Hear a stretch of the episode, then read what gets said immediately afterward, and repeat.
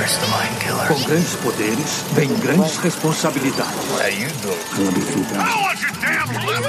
I am the one who knocks. Descubra de uma vez por todas a verdade ou permaneça para sempre sendo enganado. Venha com eles, Matheus o Japa. Eu acho que eu não tenho, talvez, o pedigree necessário pra falar tudo que eu tenho pra falar sobre Matrix. Guilherme Amarino. Não, é exatamente isso, cara. Neo é tipo um Goku. E Gabriel Mendes. A Ray é tipo Neo, cara. Você está ouvindo Contemporama.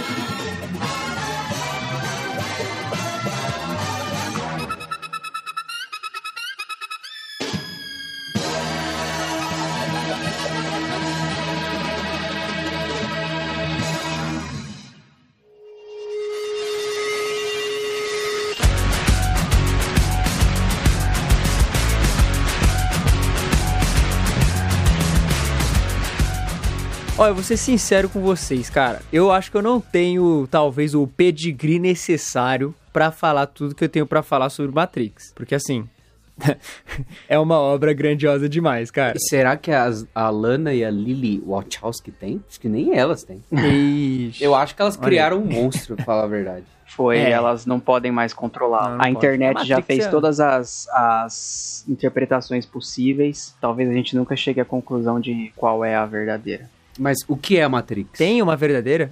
O- Então, o que é. A É. colher nem existe. A colher não existe, o, o, o coelho, na- né, tem que perseguir o coelho. Follow the? White Rabbit. É, tem tudo aí, as questões aí, questões que moldaram o nosso imaginário nessa última década aí. Matrix permeou toda a cultura pop, moldando todos os filmes aí que surgiram depois dos anos 2000, né? Ou, e o filme saiu na época certa pra dar um bom em teoria da conspiração, porque no final do milênio, cara, É. e teve todo aquele lance do bug do milênio na virada de 99 pra 2000, é, e toda aquela conspiração de que 99 chegará, 2000 não passará. Aí sai uma bomba de É um verdade. filme falando que a realidade que a gente tá é uma mentira e, tipo, a tecnologia aqui aumentando, mais pessoas tendo computadores pessoais. Nossa, os caras foram certeiros na, na release date. Será que tem uma profecia do Nostradamus sobre Matrix? É verdade. Oh, o cara já. Se você se esforçar, tem uma profecia sobre tudo. Você consegue prever até o contemporâneo no Nostradamus. É verdade. Você consegue falar de qualquer coisa. É.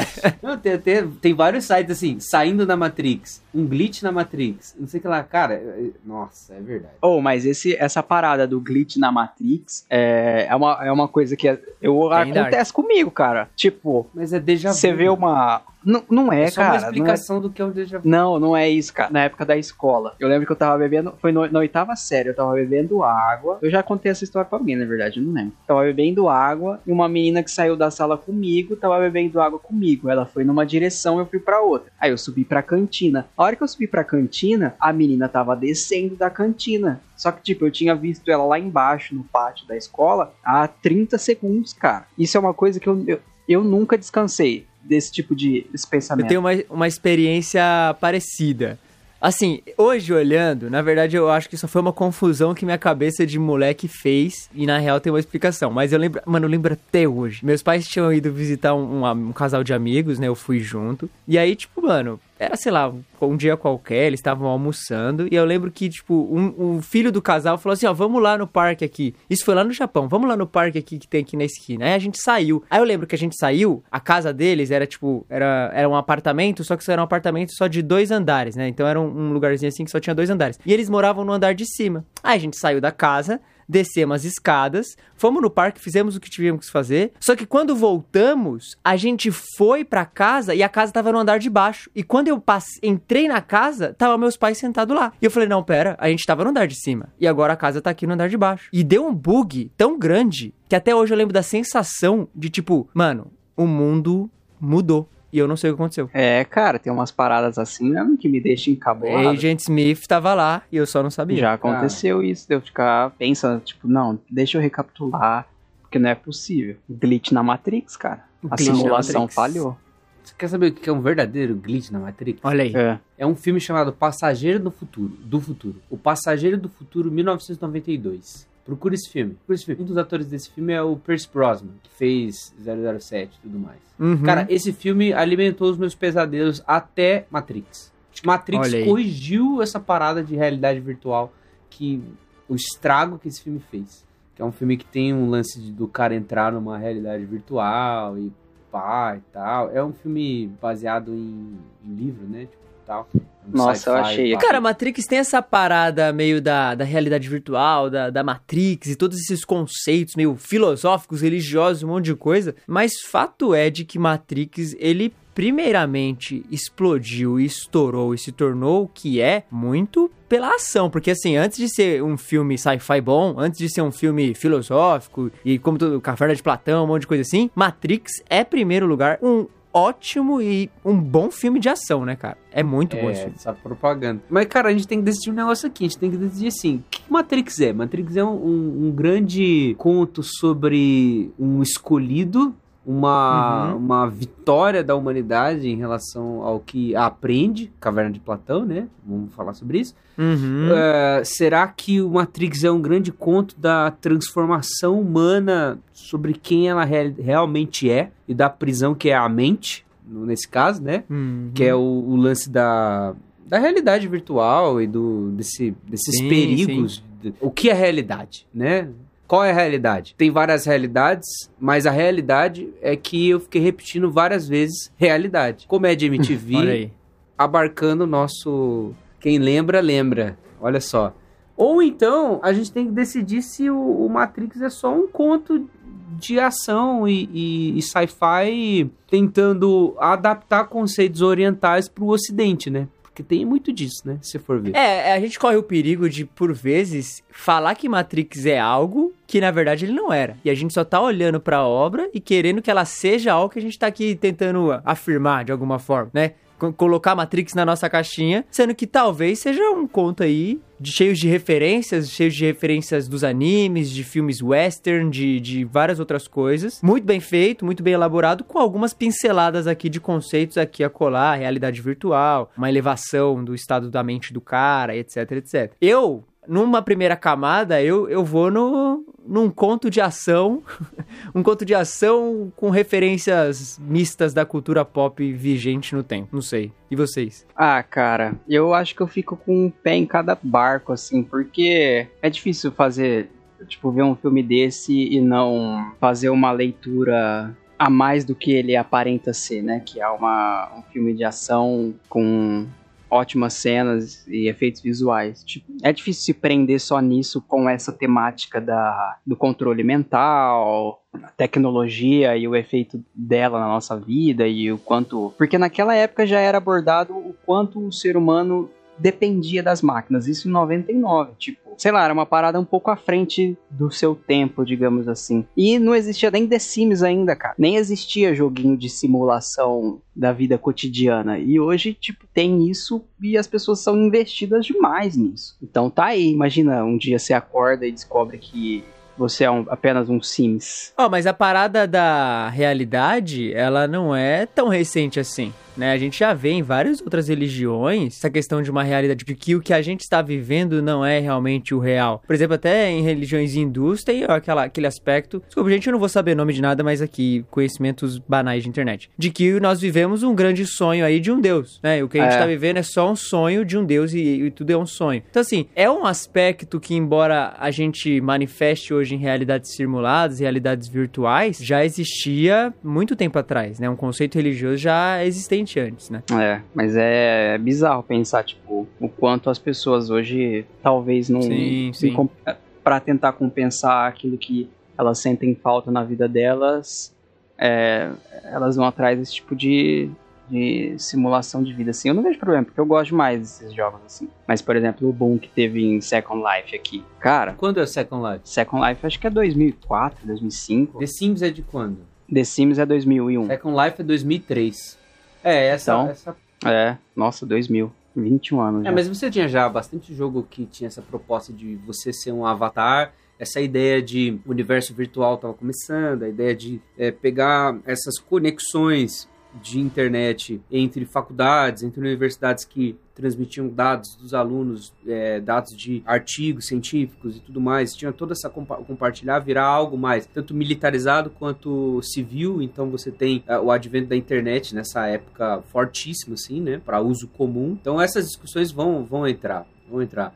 Agora, para mim, Matrix é uma grande. Como é que eu vou falar isso? Ocidentalização de conceitos do Ghost in the Shell, junto, é, misturado com muito de Necromancer. Hum. Sabe? Necromancer, o livro, que tem essa questão da realidade virtual e um meio que. Ah, como é que eu vou falar isso? Mas essa questão. Cara, tem uma, uma fala no meio do, do Matrix, agora eu não lembro se é no primeiro filme ou no segundo, que ela pergunta o seguinte: eu acho que é o Oráculo que pergunta o que é controle, sabe? O que é o controle? Quem, quem que controla a humanidade? Como que eu tomo uma, esco uma escolha? E aí tem um momento no, na, na conversa do Neil com o Oráculo, que acho que isso define a linha mestra dos três filmes, né? Que a Oráculo vira por Neil e falou o seguinte: você tá querendo me perguntar as coisas para você tomar uma escolha. Você tá querendo saber como escolher, mas você já escolheu. Você tá conversando comigo para entender o porquê da sua escolha. Então, acho que o Matrix ele trabalha com essa questão assim filosófica pesadíssima assim. É lógico que vai ter ação, é lógico, talvez isso é o ponto alto do filme,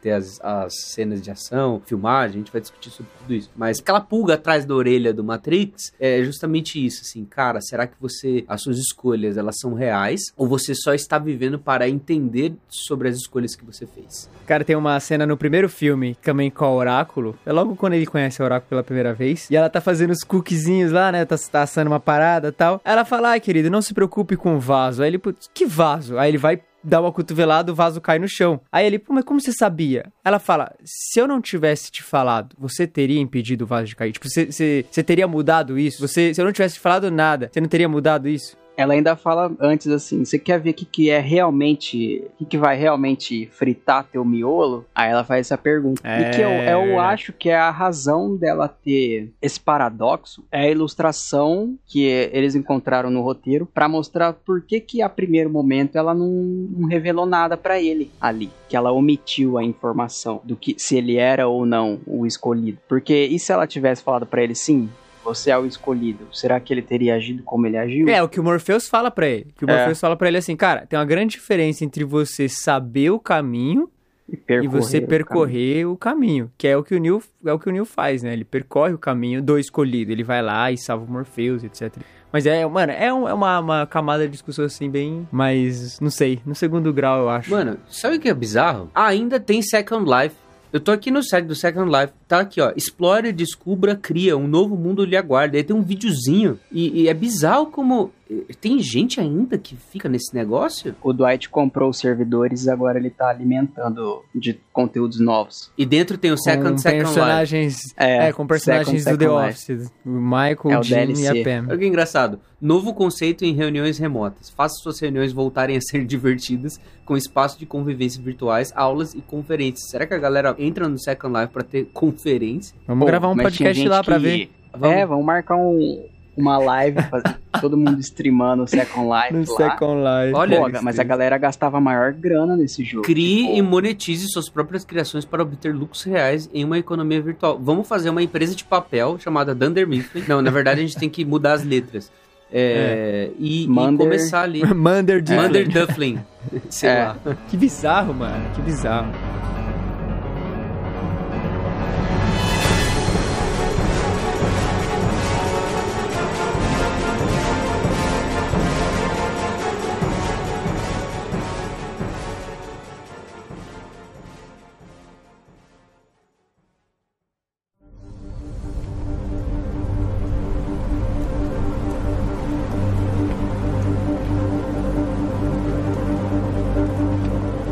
Mas vamos lá. É, sobre Matrix. Vocês têm memória da primeira vez que vocês assistiram esse filme? Eu tenho, eu tenho. É, no Natal de 1999, meu primo ganhou o DVD de Matrix. Aquela, aquele boxinho que vinha dois DVDs. Acho que um era só com pós-créditos, é, é, backstage, entrevista, é, cortes, etc. Storyboard. E aí nesse Natal de 99, a gente, assim que acabou de abrir os presentes, CA, comer sobremesa e tal, a gente assistiu Matrix. E era um filme que tava muita gente falando. Eu não tinha idade para ir no cinema ainda, eu não tinha 14 anos em 99, só consegui assistir os outros, Revolutions e o Reloaded, né? Resurrections. Reloaded Reloaded. Resurrections é agora, pô. É o que vai sair agora. É. Tô É, o primeiro foi o Reloaded e depois Revolutions. Que inclusive lançaram no mesmo ano. Mas vi no Natal, assim. E a gente viu muitas vezes no Natal. Eu lembro da gente ter visto logo no dia do Natal, dia 25, dia 24 na, na véspera, na verdade. E dia 25 no dia a gente ficou vendo de novo. E era assim, vários natais depois de 99, a gente via Matrix. Até é, essa tradição ser quebrada com o Senhor dos Anéis. Mas enfim, durou algum tempo. né? Senhor dos Anéis veio pra destronar vários outros xodós da cultura pop. Cara, minha primeira vez, eu acho que, se eu não me engano, foi com o meu pai na Warner. E na televisão mesmo. Até muito pouco tempo atrás, eu nunca era inter... nunca fui muito interessado também, porque, sei lá, cara, você via aquela. Aquela monte de cena verde, assim, velho, é trash demais. Mas é engano meu, porque revendo, realmente era uma parada muito bem feita. Mas eu vi com meu pai na Warner. Eu lembro que a primeira vez que eu vi, mano, eu me apaixonei. Tipo assim, pô, eu não entendia bodegas, tá ligado? Ai, o conceito de realidade virtual, mano. Pra mim, mano, a parada era a, a tiro, luta. Eu achava genial o conceito de, tipo, o cara simplesmente poder baixar na mente dele habilidades. Tá ligado? Então, tipo, ah, eu quero aprender a lutar com Gifu. Aí ele pede pro cara lá, o cara baixa no cérebro dele. Ah, ou a Trinity, aquela hora que ela fala, né? Tipo, mano, eu quero aprender a dirigir, pilotar esse helicóptero B-112, uma parada assim. E o cara simplesmente vai lá e, e faz o download no cérebro dela. Eu achava isso do caramba, mano, do caramba, assim. E eu adorava as cenas de, de ação desse filme. Eu, eu vi, sei lá, tinha 12, 13 anos, uma parada assim. E, meu, foi um negócio que me pegou muito, saca? Óbvio, a- as questões filosóficas, discussões que acontecem, fica meio que na segunda camada, mas num primeiro momento, assim, é, um, é uma sensação muito doida, assim. Porque, cara, um filme de 99, tem uns efeitinhos ali bons, sabe? Tem um, um- um roteiro bem feito, um... Eu, Mano, Ô, Japa, uma direção Não, boa, não, assim. para, Oi. para, para, para. Você tem que reformular a tua frase. Efeitinhos muito bons. Cara, Não, pra não. época era um negócio maluco, cara. Você, mano, mano, deixa eu óbvio, falar. A óbvio. minha sensação, cara, eu era criança pra adolescente. E aí a gente assistindo assim, tudo luz apagada. Meu, eu tenho um primo que é bem mais velho, né, que a gente eu- de um lado da família eu sou um dos mais novos assim, né? E eu tenho primos bem mais velhos que eu. E eles lá, pá, arrumaram o negócio, ganhou Matrix e tal, vamos assistir e tal. E eu lá, tipo, brilhando meus olhos naquela primeira cena que tem a Trinity e ela pula e de repente a Nossa, câmera é faz verdade, aquele aquele negócio. Mano, assim, eu nunca tinha visto nada igual. Não, isso aí é vida. revolucionário. Mas isso aí não é efeito, né, Gui? Isso aí é direção, ah, é mano. efeito, Isso aí. é não, é, de um câmera, efeito, mas é pô. um efeito. É, então, eu tô, tô falando que é um efeito CGI, não é um efeito. Mas na é, época a gente modelado. não tinha muito CGI. Na época o que a gente É. tinha de CGI é aquele filme que eu mostrei, pra você, falei antes, assim, daquele com o Pierce Brosnan. Cara, que bagulho ridículo. Que era. ah, Tinha um jogo de Star Wars que era, tipo, sério. Sabe quando você tá fazendo no Paint, aí você coloca três pontos, aí você coloca conectar os pontos e, e preencher sólido? Era isso o, o- Uhum. o CGI, sabe? Mano, quando aparece isso no Matrix, cara, não é efeitinho. É realmente muito diferente, assim. E é distoante, tipo, de- dos filmes que dos anos 90, que tava saindo daquela época, porque você vê que era menos massinha do que parecia ser massinha, sabe? Tipo, digamos assim, o, aquele líquido prateado lá que parece mercúrio. Cara, ficou muito legal pra época. Aquilo lá tem 22 anos já. Ficou, É é, e muito até hoje é um diferente. negócio assistível, né? É um negócio bem, bem bolado. Ou, sabe que outro filme é de 99 também? Qual? O Clube da Luta. E sabe que outro filme é de 99 também? As Loucas Aventuras de James West. Nunca nem vi, mano. Mano, esse é um filmaço de, tipo, cyberpunk. Cyberpunk, assim, velho oeste. Steampunk. Nunca vi, mano. Inclusive, esse filme, curiosidade, informação aqui, ó, ó, ó. O Will Smith faz esse filme. E o Will Smith foi sondado pra fazer Matrix e não aceitou e aceitou essa porcaria de filme. Ele seria o Neo? Ele seria Será? o Neo. Ele foi cotado pra Neo. O, o Will Smith nessa época era o, o- a carinha bonitinha, né? O good guy ali. Sim. Ah, mano, mas o Keanu Reeves, né, velho? Não tem como. Não, Não, tem é como. muito bom. Não tem como. Ó, um cara, lugar chamado bom, Notting. Hill é de 1999. American Clássico. Pie é de, de 1999. A Múmia é de 1999. Será que a gente Nossa. pode dizer que Matrix foi o melhor filme lançado em 1999? Não, porque infelizmente nesse mesmo ano saiu o Alto da Compadecida. Então, É, é uma. brincadeira. concorrência Em no- desleal. 99 saiu como minissérie o Alto da Compadecida. Ah, cara, o Matrix é, um- é um- uma parada de doido. Não, assim. mas, Mas a, a a primeira- espera de um milagre é de 99 também. O primeiro, Então, esse, o- mano. da- o filme da Múmia é muito bom, cara. Mas não bate Matrix.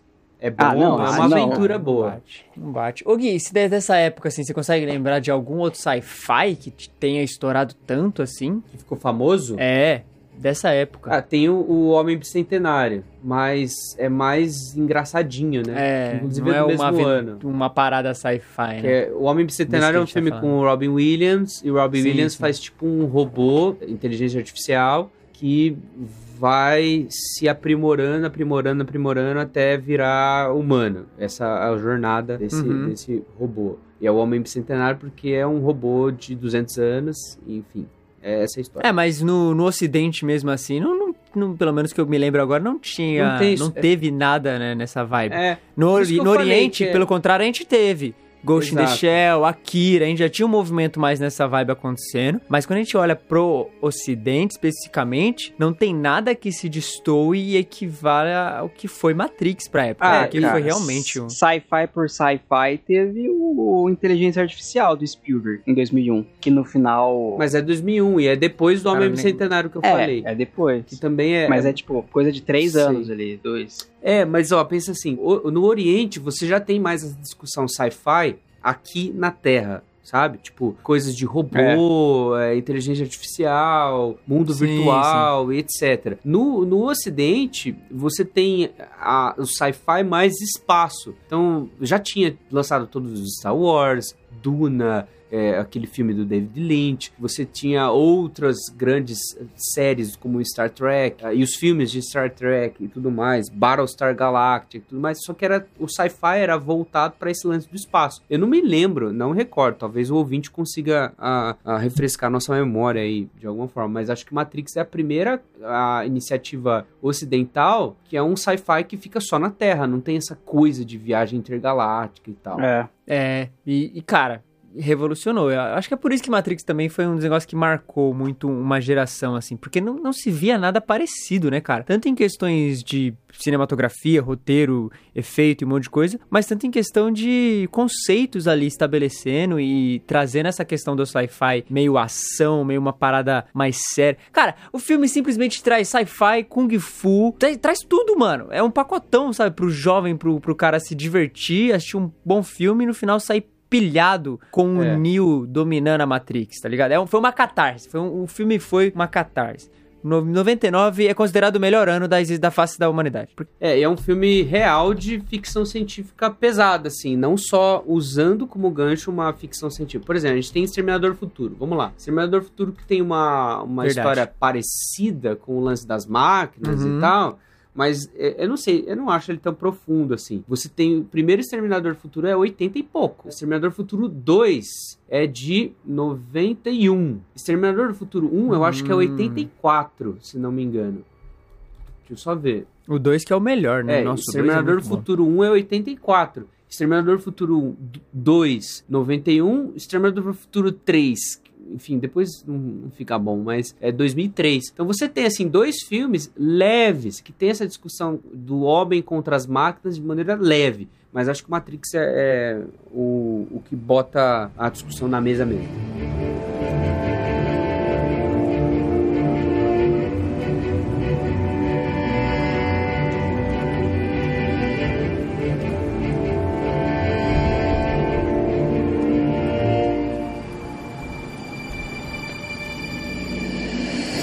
Cara, eu tava vendo um aspecto, eu acho que é um, é um dos grandes méritos desse filme, assim. Falando já em aspectos técnicos, o roteiro desse filme, ele é muito muito bem construído. O texto é muito bem escrito, é, é, é tudo muito da hora. Quando você vê, por exemplo, a, a, cena de abertura, né? A gente abre com aquele prólogo da Trinity, né? A gente vê Isso, policiais é entrando lá, o FBI indo atrás dela e tal. E você não sabe o que tá acontecendo, você tá totalmente perdido. Você tá, meu Deus, beleza, chegamos. O que, que, que, vamos ver? E a gente vê então a mulher no telefone, pá, numa sala. Aí tem a, a, a incrível cena da luta. Você fala, meu Deus, essa mulher tem superpoderes. Porque ela para no ar né? Ela luta uhum. com os uhum. caras, para no ar. E daqui a pouco começa aquela cena de fuga, fugindo. Putz, não só ela tem superpoderes, como esses agentes malucos têm superpoderes. O que, que tá acontecendo aqui? E aquela fuga doida, ela entra numa cabine telefônica e some, irmão. É isso. Matrix começa com uma sequência que não te fala nada, não, não te diz nada, mas te deixa com uma pulga atrás da orelha e você fala: Meu, meu irmão, o que que tá acontecendo? Eu não faço ideia do que tá acontecendo.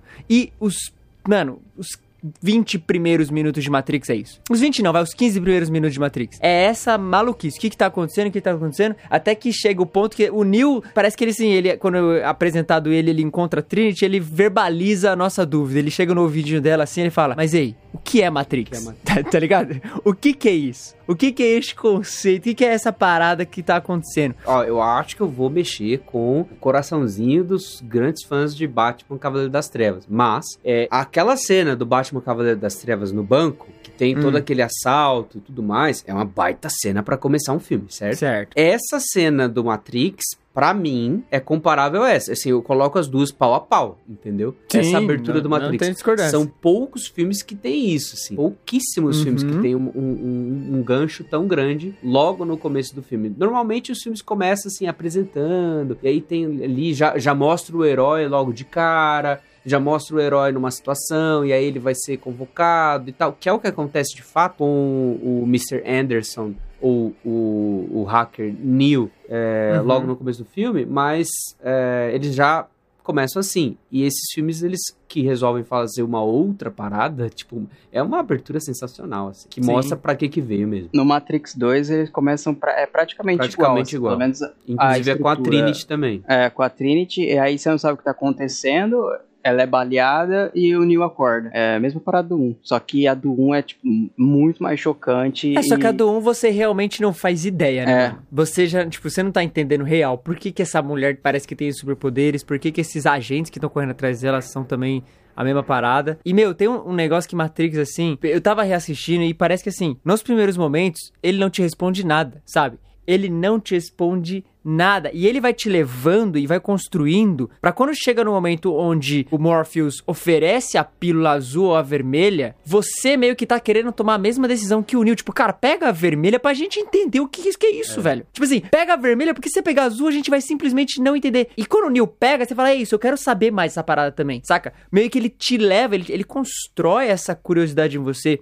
E eu tava vendo o Robert McKee, naquele livro Stories, né? Que ele vai falar sobre histórias e como escrever histórias. Ele fala um aspecto, um, um negócio muito interessante. Ele vai falar que você precisa meio que apresentar o elemento, você apresentar alguns conceitos e você precisa criar o desejo da pessoa, dela entender, meio que instigando a curiosidade assim, sabe? Porque a partir do momento que você despertar essa meio que essa fome por informações, até os conceitos mais complexos da, da, da sua história vai ser absorvido facilmente. Porque aí que Matrix é tipo, mano, pra época, não que pra hoje seja mais fácil, enfim, mas assim, era uma proposta nova, eram conceitos novos, era uma parada assim Mano, nunca vimos isso antes. E, meu, você apresentar isso de uma vez, um, solavanco de um filme, de um tapa na cara, é muito complicado. E você vê que o roteiro, cara, ele te guia, ele te guia muito Sim. bem. Os conceitos são apresentados em etapas, mas não é aquele texto falado. Você não vê o Morfeu só parado e falando, Neo, vou te explicar o que é Matrix. Aí ele fica sentado e. Não. Ele chega uma hora que ele fala, ó, Matrix não é um negócio que eu posso te falar, você tem que ver. Então, e, e é uma diz... parada bem arriscada ainda você ficar, tipo, meio que criando o hype em cima da questão Sim. e da curiosidade. Porque se você não dá uma resposta à altura do pro que se espera, pro que tá sendo questionado ali, pelo menos durante um bom período no filme, tanto você quanto o protagonista, tipo, já é uma baita decepção. Que se você perde essa decepção antes do segundo ato, ou do terceiro ato, cara, é difícil você continuar um filme assim que já te decepcionou logo de cara. Mas eles sustentam bem aí. Ó, eu acho que a gente tá mal acostumado com isso agora, de pós o mundo pós-Matrix, ele tá mal acostumado, porque a gente exagerou demais esse negócio do escolhido. Porque é o seguinte, ó, pensa assim, o primeiro ato do filme, que a gente é apresentado ao Mr. Anderson, né, e te vê que ele trabalha num, num lugar lá, e ele tem que, ele chega atrasado, aí ele é hacker ao mesmo tempo, e tem toda essa questão do uh, coelho branco, ah, follow the white rabbit e tal, ele tá curioso, e aí ele tá entre dois personagens que tentam convencer ele a seguir um caminho, porque o Hugo Even fazendo o, o Smith, agente Smith, tem no início o mesmo papel que o Lawrence Fishburne tem fazendo o Morpheus. Porque o Hugo Weaving, uhum. como, como agente Smith, chega pro Mr. Anderson, ele pega ele e tudo mais, tanto que tem aquela cena lá do interrogatório. Ele fala assim: ó, agora eu tenho dois homens aqui. Um deles, ah, um, um, um desses caminhos, um desses homens, ele tem que morrer, falando do Neil, e o Mr. Anderson, ele tem um futuro, sabe? E aí uh, sim, é sim. esse personagem do agente tentando convencer, você tem que ser desse jeito. E o Morpheus, no, pro outro lado, tentando apresentar um outro caminho. E aí você, como espectador, pela primeira vez desse filme, vai ser lançado nessa escolha, sabe? O clímax disso é a, as pílulas, né? Que é quando ele realmente toma a decisão e etc. E no final ele reforça essa decisão no embate contra o Agent Smith, que ele chama mais uma vez o Neil de Anderson. E ele fala, ah, e o, o Neil responde, meu nome não é Anderson, meu nome é Neil. Tipo, é uma personalidade, por ele ter entendido que era falsa, que era uma mentira, ele realmente decidiu abandonar. Ele não é mais aquela pessoa, aquela vida para ele nunca existiu. Ele fez a escolha dele. É bem da hora como o ciclo fecha, assim. É, e tem o simbolismo que Neil é novo, né? Tipo, tem essa, essa parada simbólica no nome também, né?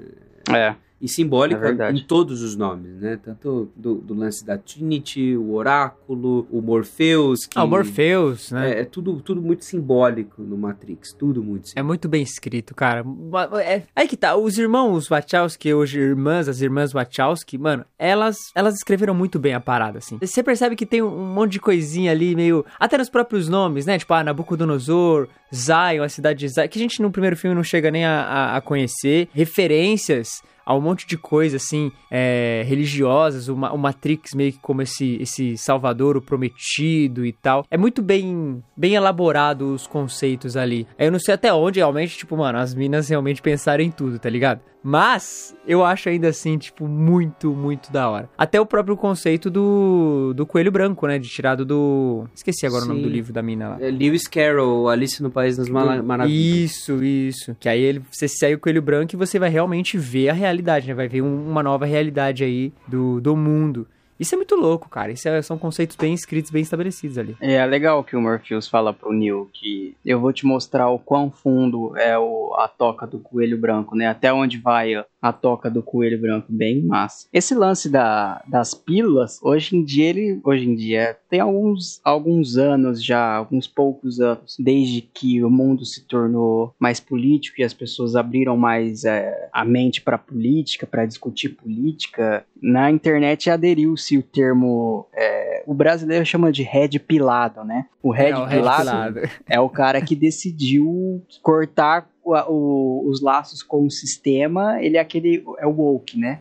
Uhum. O cara é o Red Pilado, ele decidiu tomar a pílula da verdade ali, e agora é, ele tá nessa, cara. Fatos desconhecidos, teoria da conspiração, tal, isso, isso, isso é uma mentira, você precisa acordar. Esse é o famoso Red Pilado. E o cara que é mais ignorantão, assim, que. Ignorante no sentido tipo, não se interessa tanto por isso, aí ele é o famoso Blue Pill, né? Depois de tantos anos, os termos estão aí ainda. É, eu acho que até isso é, é, zoado no filme. Zoado, assim, motivo de crítica no filme, assim, sabe? A direção do filme leva você a, a, ter essa dualidade. Porque, assim, classicamente, o Morpheus seria entendido como o profeta que é, acredita no lance do, do Neo como sendo escolhido. Isso é apresentado do filme, né? E tem. Isso não é segredo para ninguém já. E tem todo o lance do nome da nave dele, que é Nabucodonosor, que Nabucodonosor foi um rei ali que tinha sonhos, sabe? E era obcecado pelo significado dos sonhos. Então era um cara que tinha esse quê de eu vou seguir o significado do meu sonho. O Morpheus também tem isso, mas ao mesmo tempo o Morpheus tem uma fala pro Neo que é o seguinte: você tem o olhar de um homem que aceita o que vê porque está esperando acordar. Então tem esse essa camada do da ânsia por eu preciso de um significado. Eu preciso encontrar o significado por trás da minha existência. Será que o que eu vivo é real ou não? E eu vou meio que procurar qual é o significado dessa realidade. Se ela é de fato o que eu estou vivendo ou se ela é uma mentira, um fake. Né? A grande discussão é a realidade, né? O que tem por trás do véu, é o que tem atrás da caverna quando você olha para trás. O que há por trás do que há. É meio platônico até, né, Gui? Você não acha? De, é. é tipo, realmente essa questão de do que a gente vê, isso aqui é, é inferior ao que na verdade é. Só Sim. que nesse sentido, o que é não é tão bonito quanto o inferior, porque o que é na a realidade é meio feia, tá ligado? A realidade não é nem um pouco agradável. Tanto que nesse sentido eu entendo quando o Cypher olha e ele fala, cara, a ignorância é uma, baita é uma de uma cena, né? É uma cara, essa cena, cena é incrível, é incrível, é incrível. Que ele fala, né, ó, eu sei que eu tô comendo isso aqui e os, as máquinas estão mandando pro meu cérebro que isso aqui tem sabor, que isso aqui tem um suco, mas isso aqui não é real. Aí ele, mano, e o cara manda bem na atuação, né? Aí ele só Muito dá aquela bem. mastigada no bifão e fala, cara, a ignorância é uma benção. Essa busca do Neil por sentido e propósito é uma coisa que a gente pode experimentar, tipo, na nossa vida mesmo, porque em Eclesiastes o pregador vai falar que Deus colocou no coração do homem, de todos os Capítulo homens, 3, versículo 11 isso, a busca pela eternidade, ou a busca por aquilo que é eterno, a busca por algo que está além de nós, assim, além do que a gente pode ver. Uhum. É algo que a, a, os seres, nós mesmos aqui, não os homens apenas da ficção, mas nós realmente buscamos e muita gente está aí esperando acordar. É, sim. Um dos autores que eu gosto, que é o C.S. Lewis, ele, ele trabalha uma questão assim do, do lance da busca por prazer e a alegria, né? Busca por alegria, e ele compara isso quando ele de fato encontra a sua satisfação, e aí quando ele se converte do ateísmo para o cristianismo, ele fala que ele encontrou e que ele agora está acordado. Então, a satisfação dele, e quando ele encontrou de fato a satisfação, inclusive ele ah, cita um trecho de Efésios que é Desperta, ó tu que dormes, né? Eu acho que tem um pouco a ver com esse lance do, do Morpheus, que é, olha, o ser humano está esperando ser acordado. O ser humano ele está dormindo. E aí tem todo o simbolismo no Matrix, né? Que os seres humanos eles estão sendo, eles são as baterias do, das máquinas e hum. estão lá num estado de sono e eles vivem um grande sonho, que a Matrix uh, é, na verdade, um um mundo de sonhos criado pelas máquinas que o, o, uhum. o ser humano vive ali preso, né? O Cypher, quando ele fala assim, cara, eu prefiro muito mais o sonho do que a, a, realidade, porque a realidade dói, a realidade ela é terrível, eu, eu como uma comida ruim e tudo mais, e agora aqui nessa uh, virtualidade, eu tenho, eu sei que não é um bife de verdade, eu sei que é tudo forjado para mim, eu sei que é tudo fake, mas eu prefiro o fake ao real, eu não consigo aturar, eu não consigo suportar a realidade. Um filme que trata isso de uma maneira um pouco diferente, não é nem sci-fi nem nada, que é Um Sonho para a Liberdade, né? O, o Shawshank Redemption, que tem o Morgan Freeman, por exemplo, e tal, que é a história do cara que vai pra prisão e ele é inocente. E ele fica na prisão ali tentando provar a sua inocência e conhece todo mundo e tal. Tem um trecho desse filme que um dos caras que ficou mais tempo ali na prisão, já é até um idoso e tal, e finalmente conseguiu sair, quando ele sai da prisão, ele passa passa algumas semanas e ele se suicida. Porque ele não consegue é, conceber como que seria a vida dele em liberdade. Ele prefere a vida dele na prisão do que em, em real liberdade, sabe? E essa discussão ali, o Cypher, ele é esse cara, o cara que não, não quero, não quero a liberdade, cara. Eu prefiro ficar aqui nesse, nesse mundinho feito é que... para mim pro Cypher existir dói, né, mano? A existência não, não é só pro Cypher. dói ali. Eu acho É, óbvio, é pra todo mundo, mas pro cara é o cara que, tipo, cara, eu não, eu não preciso lidar com isso. Ele até fala, tipo, cara, eu passo frio, eu passo é, comendo essa comida merda, a gente fica fugindo toda hora. Eu, eu, mano, eu prefiro, eu prefiro ser rico, né? Como ele fala pro Agent Smith, cara, me, me, me manda ser rico, velho. Quando você me colocar pra dormir lá, eu quero ser rico, não quero lembrar de nada disso quero aqui. ter poder, né? É... É um personagem, assim, apesar de se mostrar um antagonista, é um cara que você pensa, tipo, putz, quem pode julgar a escolha dele de viver, entre aspas, na ignorância? Porque a vida dos caras era realmente muito miserável fora da, uhum. da simulação, fora do, da Matrix. É o que o Gui falou. o maluco vai ficar comendo aquela gororoba todos os dias, sendo que na realidade em que ele estava, né, na naquela falsa realidade, o cara sentia gosto das coisas, por mais que fosse real ou não, ele saboreava, ele sentia as coisas, sentia amor, sentia desejo. Então tem pessoas aí, pode-se dizer que realmente sempre vai preferir o confortável, né? Mesmo que o confortável seja fake, né? É lógico. Mas é isso dos dois lados, porque, por, por exemplo, o, o Matrix a gente é apresentado para essa. É,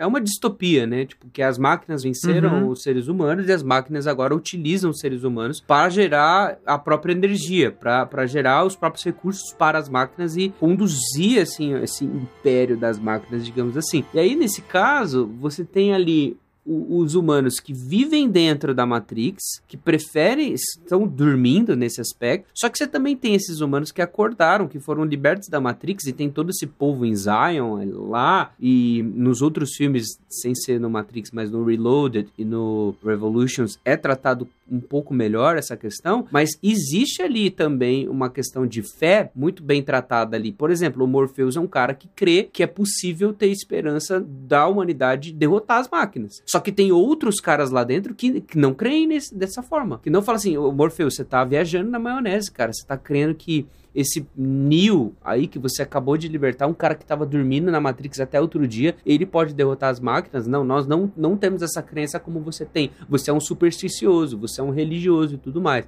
Então, mesmo nesses que estão fora da Matrix, existe também essa questão, cara, é melhor a gente ficar aqui se escondendo do que lutar por algo melhor, do que ter esperança em algo diferente, sabe? É, é o, acho que é o, é o capitão do exército lá, né? Do, Sim, De- que, é, que tem aquela treta com o Morpheus por causa da Niobe. É, e ele, o cara chega a questionar, pô, você tá sacrificando, você não, olha a batalha que a gente tá pra enfrentar. Você tá disposto a sacrificar parte da frota e equipe nossa aqui por algo que não é real, por algo que só você acredita, tipo, você acha justo fazer isso? É uma discussão bem legal O mesmo. Morpheus é um, é um personagem muito interessante, cara.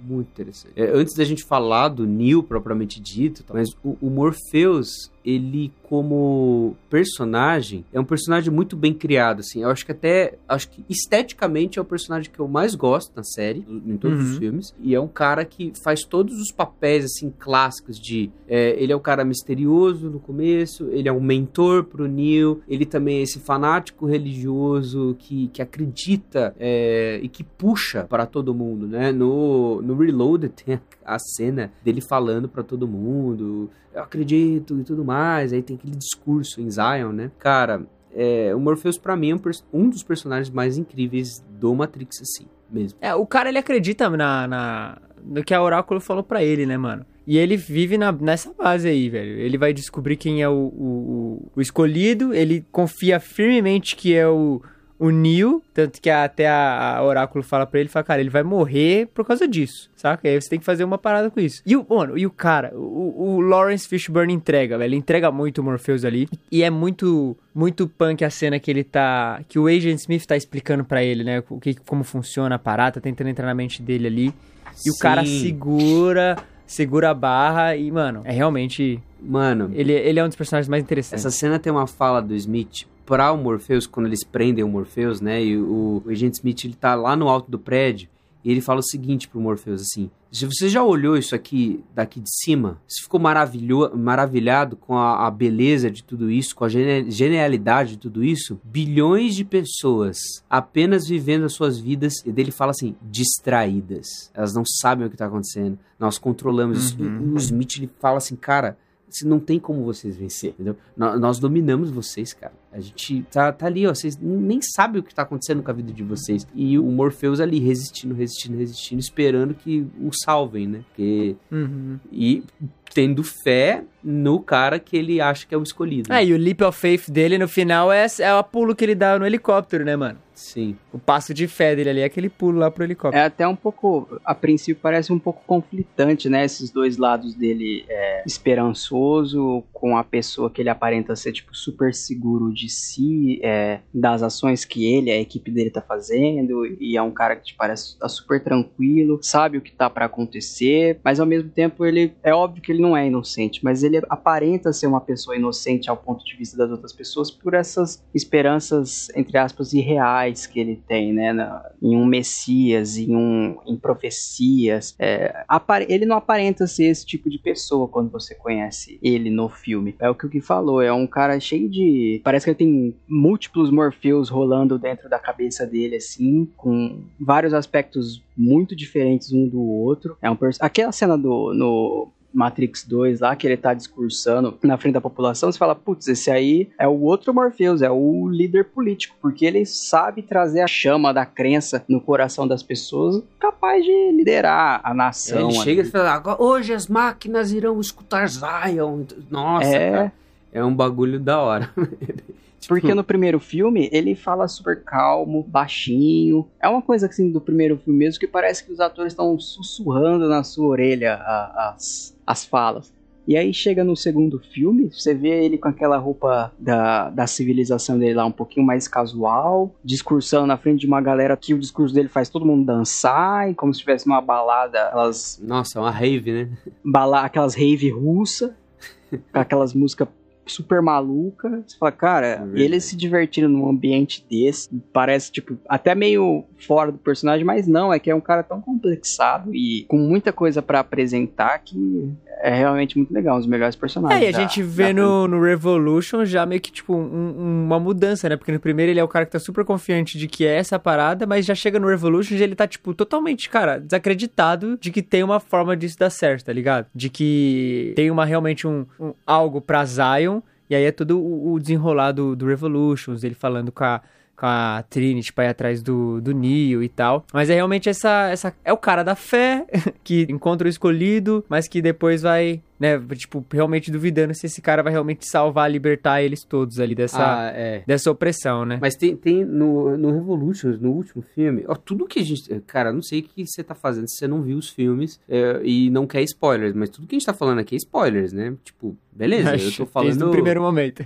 fria aqui, tô falando uh, freestyle. Tem um momento no terceiro filme, no Revolutions, que o Neo decide pegar uma das naves, ele vai ele a Trinity para a, a The Source, né, a fonte lá e tudo mais. E aí os capitães que estavam fora de Zion e vão para Zion quando as máquinas estão lá e tudo mais, e eles são questionados por que, que eles deixaram o Neo fazer uma loucura dessas, né? E aí tem o cara lá que é super cético, fala assim, ah, eu tentei convencer e tal. Aí tem a Niobe que fala assim, ó, o oráculo me disse que eu deveria em algum momento decidir se eu ajudaria ou não o escolhido. E ela decidiu ajudar, ela cedeu a nave para pro Neo. E o Morpheus vira e fala assim, eu não sei por que, que o Neo fez isso. Eu não sei por que, que ele decidiu fazer isso, eu acho que não vai dar certo. Mas eu confio nele, sabe? Porque do filme 2 pro 3, o Morpheus se decepciona, porque ele achava que iria acabar toda a história quando o Neo encontrasse com o arquiteto. E não, não acontece isso, né? Tipo, uhum. a coisa não acaba, não é o fim. E, e aí o Morpheus entra em pânico, porque tudo que ele conhecia da, entre aspas, profecia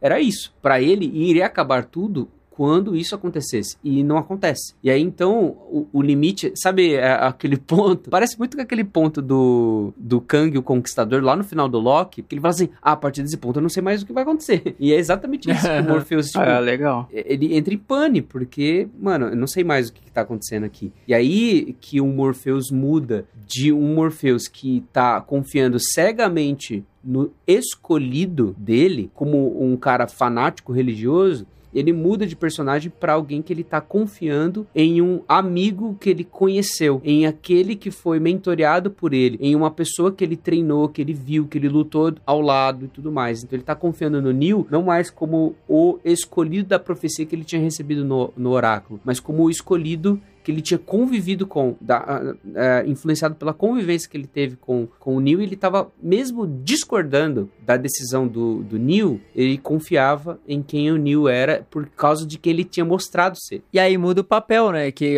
que ele tinha falado pro Neil, agora ele vive. Tipo, é, é diferente, cara. Você conheceu o caminho e você percorreu o caminho. E agora ele estava nesse caminho de percorrer Até então ele sabia da parada, ele tinha noção. E essa posição de, de confiança do Morpheus tá, é sempre clara, né, mano? O cara tá uhum. em pezão o tempo inteiro, ele manja, calmo, mas quando chega um momento em que ele já não faz ideia do que vai acontecer, e aí meio que o, o Neil já, pelo, pelo, contrário, já parece adquirir já uma certa confiança maior por outro lado, ele agora tem que confiar e, tipo, percorrer o caminho dele também e seguir. É, mano, é muito... Embora eu não goste do segundo filme e do terceiro filme, eu acho que a progressão de personagem, assim, que acontece com alguns, não com todos, tem alguns uns elementos que são muito legais, muito bacanas mesmo. Tem que ficar claro que o segundo e o terceiro filme são bem fraquinhos, né? A gente tá falando aqui, pá, mas... Não... No segundo, eles deram uma diminuída na, no color grading verde. Não, não, e, se esse fosse o único problema, né? Eu acho que. Mas talvez seja a causa de todos os problemas, entendeu? Ah, entendi, entendi. É menos Matrix. Né? O, o trailer do Resurrection parece que eles tipo, aboliram essa, esse é visual mais, mais cibernético, né? É. dos é. três primeiros. O trailer, pelo menos, aparentou isso, porque apesar de mostrar eles na realidade nossa aqui, na, aliás, na Matrix, não, não tem aquela coloração diferente de computador DOS, né? Eu acho que. É, o lance verdinho. É, isso eu não sei se a gente falou isso antes, mas é importante falar. O eu assistindo com a Isabela, a Isabela que chamou a atenção para mim nisso. Eu não, sei lá, eu sabia, mas para mim, depois de tanto tempo, não, não era um negócio que falava, nossa, olha só que da hora. Mas é realmente muito legal, porque esse é um dos filmes que tem essa primeira a, roteirização de dois mundos. O cara vive no Sim. mundo virtual e no mundo real. E, e, é um dos primeiros filmes que tem isso tão bem trabalhado, sabe? Hoje a gente tem anime com isso, hoje a gente tem desenho do Cartoon Network com isso, hoje a gente tem um monte de coisa com isso. Tem MMORPG que é disso, né? Que é a Sword Art Online, por exemplo, sei lá. Você tem isso muito, muito bem. Você tem Persona, que, que trabalha sobre uh, uma série de jogos com isso. Mas enfim, quando se está na Matrix, você tem uma, um color grade totalmente verde, como é o, o, a corzinha da, das letrinhas caindo e tudo mais. Quando você está no mundo real, você tem um outro color grade, um, uma coloração totalmente diferente, um detalhe de edição que ressalta esse lance da Matrix e tal. E realmente, nos outros filmes, e eu assisti ontem, o, o, anteontem e ontem os filmes, e é exatamente isso, cara é, vai, vai diminuindo mesmo. É, você tem uma percepção, né, visual disso. É, o jeito visual, assim, de contar a história, sem precisar ficar explicando, tipo... Tem filmes que adotam isso de várias maneiras, né? Escreve lá na tela, aparece um texto, por exemplo, Matrix, aí depois poderia aparecer vida real. Ah, isso é uma escolha muito É, mas isso é um negócio que é. Matrix, mas isso é um negócio que Matrix não faz em nada, né, mano? É. Em nada. Ele não fica desenhando. Foi uma escolha bem sutil e muito acertada e tipo combinou super com a temática. Mas Sim. o lance de Matrix não explicar as coisas é um tipo de, de decisão de roteiro que é as que eu mais gosto, assim. É. Quando não explica muita coisa, você tem que, tipo, ir montando o roteiro na tua cabeça e entendendo, sabe? A primeira temporada de Westworld tem isso, e eu acho fantástico. É, uhum. O The Witcher tem isso, eu acho fantástico. Que, que ele vai apresentando tempos diferentes e situações diferentes e você tem que meio que, mano, é aqui, é assado, é assim, é daquele jeito é, foi nessa, nessa época, foi naquela época. E os conceitos que o Matrix apresenta é, é mais ou menos disso. Ele não é um filme que se faz o favor de ficar te explicando toda hora. Você tem uma explicação não. do Morpheus e aí você vai entendendo o que acontece, entendeu? E, não, e até quando para pra explicar, são explicações muito dinâmicas, cara. São explicações assim, é, é, é, é visuais, sabe? Mas explicações que você tá ali compreendendo o que tá acontecendo. Não é só o cara te falando um grande monólogo. O cara vai explicar pro Neil a questão questão da luta, vai explicar um pouco a questão da realidade virtual. Tem aquela cena de luta lá no, no tatame japonês, malucão lá. Cara, aquela cena é incrível, é Sim. é maluca. É, é... Só que assim, o, Neo, o, o Morpheus tá tentando explicar pro Neo ali o conceito da Matrix. Ele fala, cara, você acha que eu tô lutando com você com os meus músculos? Você acha que eu tô lutando com você com, com o meu físico? Não, é uma outra parada. E vão, são, são conceitos que vão sendo apresentados que quando a gente chega no final, a gente já tem uma noção de como este mundo funciona. Por exemplo, o Neo vai salvar o Morpheus lá no, no perto do final, né? No final do segundo ato, mais ou menos ali. E ele chega lá pro mano do computador e fala assim: Cara, a gente precisa de arma. Muita arma. É. E do nada aparece aqueles corredores gigantes. E aí eles pegam um monte de metralhadores, mas você o quê? Você já entendeu, você já sabia visualmente, você já tinha compreendido Sim. e absorvido essa informação para entender o que tá acontecendo ali, sem precisar ficar explicando como que os caras têm arma, da onde surgiu essa arma, sabe? Então é, é um roteiro tão inteligente que não é só o texto falado que é bom, Mas o, o texto, o visual, o texto transcrito, transposto ali, já faz você compreender todos os conceitos ali na parada, mesmo que você só esteja assistindo ali pelo, pela maluquice, pela diversão, sabe? É, é muito, muito bem feito. É o mesmo esquema de videogame antes do último chefão, você para na lojinha ali do, do game, com toda a grana que você adquiriu ao longo do jogo, e você fala, vou comprar o arsenal inteiro aqui. Mana, Mas é bem poção. da hora a cena. Já Até tá o upado. cabelinho dele, ele decide Mudar. mudar, ficar com o cabelinho grandão de É, novo. uma nova skin, pô. É, é, é verdade, ele compra a skin nova lá, é bem massa. Cara, tem Essa uma, é uma- um diálogo parecido que dá muito certo, assim, com o roteiro do filme. Você entende, só por causa desse diálogo, que é o Neo conversando com a Oráculo. E a Oráculo, ela tá falando, assim, que existem programas dentro da Matrix, que são programas que ficaram velhos ou obsoletos, ou então se rebelaram contra o lance das máquinas. E aí eles assumem uma forma dentro da Matrix, que é o caso do Merovingio, que é o caso daqueles dois gêmeos bizarros do Reloaded. O caso dela dá uma explicada, assim, por que, que vocês têm essas lendas aqui na dentro da Matrix dos vampiros, dos lobisomens? São programas que é, foram substituídos e não quiseram voltar para a fonte, quiseram ficar na Matrix. E aí, logo depois dessa cena, daí tem aquela cena da luta lá, que é, que é uma boa cena de luta. É, é, durante muito tempo, a cena de luta do Neo com aqueles milhões de Smiths foi uma Smith. das grandes cenas de luta do cinema. Agora É. ela é meio zoada por causa do CGI e tal. Mas Uhum. logo depois disso, você tem lá eles na, na buscando o chaveiro e na, no lugar do Merovíndio, que é um programa. E tem toda essa questão ali. E aí você fala, cara, eu saquei quem é esse cara. Eu já sei o que, que, que ele é, o, o porquê dele. Então não Uhum. precisa o Merovíndio ficar assim. Eu poderia ter voltado para a fonte, mas eu resolvi ficar aqui na Matrix porque eu sou um programa e não sei o que lá. Você não precisa desse tipo de explicação, sabe? Por quê? Porque dentro de um outro diálogo já foi dito. É muito bom isso.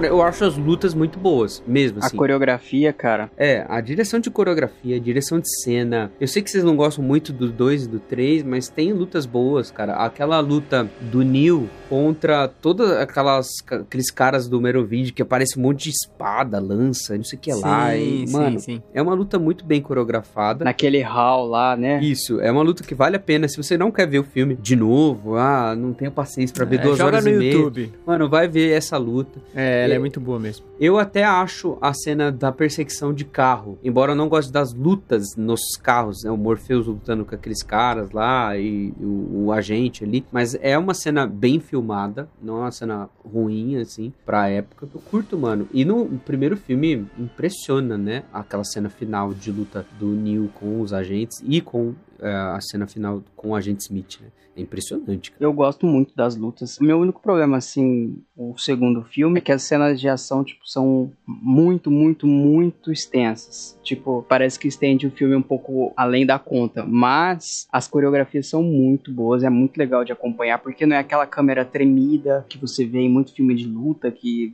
você não sabe nem o que tá acontecendo, mas é tão limpo os movimentos que, Tem cara, muito slow é- é motion, até- né? é uma coreografia assim que atualmente de filme de ação que eu gosto, que eu acho que pode comparar é o Soldado Invernal do Capitão América. Pô, os Shang-Chi também é bonzão. É, o Shang-Chi também, é verdade. Eles conseguiram lidar com essa ação rápida e arte marcial e de uma maneira muito legal, tipo, que você não fica perdido e nem é aquele tipo soco genérico, o cara caiu, acabou. Não, é uma parada bem feita, estudada. Os irmãos russos, e é verdade, o Gui lembrou bem, o Shang-Chi fizer, entregaram cenas de lutas assim, que eu acho que eu não vi há muito tempo. Com o Matrix é uma parada que já rolava desde lá atrás. É, né? Matrix fez escola, né, cara, nesse sentido, assim, Fez. em direção de muitas coisas, assim. Porque, cara, é, é muito da hora você tá vendo a luta do Neo lá, sei lá, com a Agent Smith Aí os dois tão, vão, vão um pra cima do outro, né? Com a arma, dando um tiro na cara do outro assim. E aí a câmera pega, simplesmente para com eles no ar, gira em volta deles, dá meio que uns 180 Uhum. graus, a câmera para de novo, aí eles continuam lutando.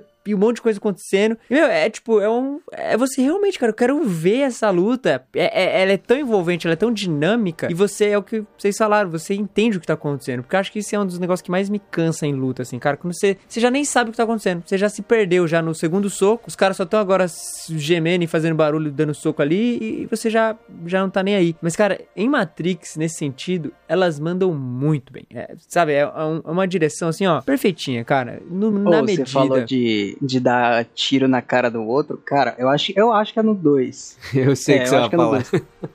Ô, é uma das cenas mais badass que eu já vi. O Neo lutando com aquele, aquele outro agente, aquele programa lá na, no telhado. E aí chega a Trinity, enfia a arma na cara do, do Isso bicho é no e um. fala: Dodge this. É, é no É, 1, né? é no, é no primeiro. No primeiro. Cara, é muito massa. O Neil acaba de fazer o desvio da- das balas lá. Do bullet aí o cara time. chega pra. É, o cara Isso. chega pra cima do Neil ela fala agora desvia disso. Pá! É, cara, cai. muito da hora, é eu gosto demais. Mano, cena. o negócio da Matrix, assim, do bullet time é, é exagerado, né? Porque, assim, beleza. Ah, é óbvio. muito da hora. Não, eu vou falar um negócio aqui. É muito da hora. aquela- O primeiro filme, beleza. Quando você tem lá o bullet time, tem todo tiro, câmera lenta, aí aparece lá, daí tem um agente que desvia, aí o Neo consegue desviar fazendo aquela coreografia que eu acho que todo mundo aqui já fez em algum momento da, da Ou tentou fazer, né? Você já tentou fazer, já imitou. Não tentei porque eu nunca me entrei num tiroteio, mas. Ah, todo mundo já já, tentei, tentou já. imitar. Cara, todo mundo. Com mano. certeza. Fala- Agora, abre o filme 2 e aí tem aquele sonho do Neil. E aí tem o momento que a Trinity sai do prédio. E aí ela começa a trocar tiro com o agente. Na Matrix você tem bala infinita? É, é verdade. Porque, cara, é muito tiro naquele negócio, cara. É tudo Ah, câmera mas aí você lenta. tá considerando o dois, mano. É que aí você tem que considerar só um. Não, Nossa, e ela cara. vai atirando e, tipo, Não sai acaba um a bala dela. incêndio da, da ponta da arma, né, cara? A arma tá praticamente pegando fogo a ponta já, porque sai uma chama do, do negócio, cara. E E outra, ela atirando e não para de atirar. não tem programa de tiro ao alvo naquele negócio lá que o Neil fala I know Kung Fu. Podia ter, né? Porque, É, de porque 100 ela dá- tiros ela não acertou um. Pois é. E ela deu conta de ser É acertada. porque ela não é o escolhido, né, mano? Ela não era escolhida. É, o Neil vê a Matrix, ela não. Ô, e na moral, eu acho o conceito de ver a Matrix muito da hora, né, mano? É da Quando hora. o Neil, ele, ele, ele ativa, vamos dizer, vamos dizer assim, ele ativa o seu poder, assim, e ele consegue ver o código de todas as coisas. Aí quando o Agent Smith vai pra cima dele, ele só, mó calmo, coloca a mãozinha pra trás e... Nossa, é muito bom, velho. Você fala, "Ei, Sabe qual que é cacete!" o sucessor espiritual de Matrix? Saiu Hum. esse ano aqui. Free Guy. É o NPC que descobre que ele é um NPC. Cara, Não é vi. aquele filme com Ryan Reynolds. o Ryan Reynolds. Eu não vi ainda. Eu preciso ver. Falam que é um blockbuster muito legal. Pega bastante emprestado esse conceito, né? Ele é um cara normal ali, vivendo a vida dele. Ele não faz a menor ideia de que se trata de um videogame. E um dia chega uma pessoa lá pra libertar ele. Avisar que ele é um NPC de um jogo. Mas aí que tá, ó, a gente pega esse conceito, né? A gente já falou que ah, o conceito é um pouco. O Gui até como ele mencionou, Ghost in the Shell, né? E quando você, vou usar o exemplo aqui de Ghost in the Shell, quando você avisa pra uma inteligência artificial que ela é uma inteligência artificial, que é a grande crise da, da personagem de Ghost in the Shell, né? Ela saber que ela não é humana. Essa revelação pra ela é uma libertação ou uma prisão? Nossa, Ela Cara. saber disso. Vocês já jogaram. Olha, eu sei que eu valo muito de jogo, mas é porque eu, eu passei a pandemia. Vocês já jogaram Skyrim? Não, não é Vocês isso. já viram Harry Potter? Detroit, no cara. Harry Potter. aquele Detroit Become Human. Ele trata disso, cara, de uma maneira tão legal, que porque tem os, os eu acho que é deviante, que é, é o termo deviante que eles usam. Deviante. também, que é- são os robôs que acordaram e estão indo contra a programação deles. E você joga com um policial, aliás, um agente robô que foi programado para caçar deviantes. E você, as escolhas que você vai fazendo no jogo, tipo, pode reforçar essa essa característica robótica sua ou você pode ir adquirindo humanidade com o passar do game, né? E cara, é muito massa isso. Você o conceito dos, dos robôs acordando para a realidade, percebendo que eles são máquinas, é significativo, cara. No jogo, pelo menos, eles fizeram de, uma, de um jeito muito legal. Visualmente também, eles quebrando a programação, o código deles é uma parada que você sente no jogo mesmo. Eu nunca fiz o teste, nunca cheguei para Alexa e falei, ó, oh, Alexa, você é, um robô. Mas, cara, cuidado com o que você fala pro seu robô aí.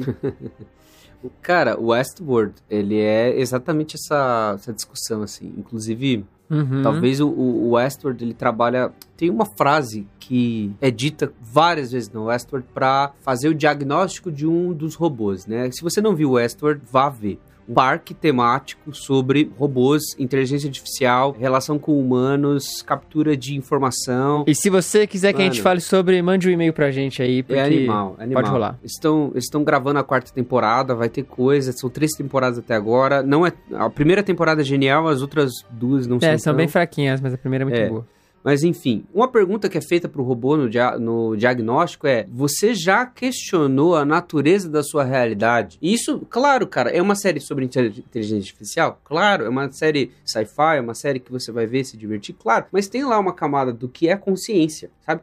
Você Sim. já questionou a natureza da sua realidade? Isso aplicando ao Matrix é exatamente essa. Quando o Neo ele tá ali procurando a Matrix, porque no, no computador dele, não sei se vocês lembram disso, né? No começo do filme, quando ele tá uh, ali dormindo e é o computador falando com ele, e é a Trinity falando com ele, ele tá procurando quem é o Morpheus. Ele tá procurando o, sobre o Morpheus, sobre a Matrix. Ele sabe quem é a Trinity, porque quando ele se encontra com a Trinity lá naquela balada lá que ele tá, sei lá, ele pergunta o nome. Qual é o seu nome? Ela fala, Trinity. Nossa, eu achei que você era um homem, porque eu, eu sei sobre você, eu sei sobre os assaltos. Então ele é um cara que tá ali procurando esse lance, assim. Ele tá questionando a natureza da realidade dele. E aí Sim. toda essa questão de, tipo, o que é realidade, o que é a Matrix, é, é ressaltada ali. Cara, é essa discussão sobre o labirinto da consciência, né? Qual é o caminho da nossa consciência para você achar realmente assim, eu sou uma pessoa, eu sou um indivíduo que se relaciona com outros indivíduos e que, portanto, tem lá uma identidade, eu me reconheço dentro de uma sociedade, eu tenho um papel a cumprir, eu tenho sonhos, eu tenho desejos, eu vou persegui-los, eu vou manifestar os meus desejos através de ações, através de falas, através de relacionamentos, e ao mesmo tempo eu tenho dentro de mim um anseio, uma angústia, algo que eu quero, tipo, uma vontade de me despertar, assim, é, de realização, né, de satisfação eterna, né, que é um pouco do que o, o, Gabriel falou, né, da, trazendo um pouco de Eclesiastes 3.11, nós temos dentro de nós esse anseio pela eternidade. Então, Matrix traz isso. Westworld traz isso. Na verdade, assim, qualquer filme que traga esse assunto de inteligência artificial e realização Sim, humana... realidade simulada, né? Vai trazer isso, né? Consciência. É.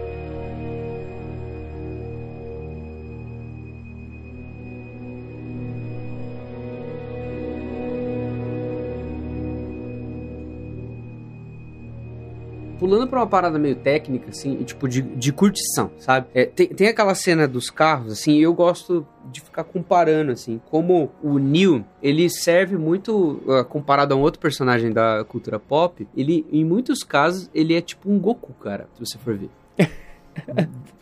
Não, ele Vamos é. Lá, explica não, aí. é exatamente isso, cara. Neo é tipo um Goku. Pensa assim, nessa cena que eles estão nessa perseguição de carros, o Neo ele foi. Eles tentaram libertar o, o chaveiro.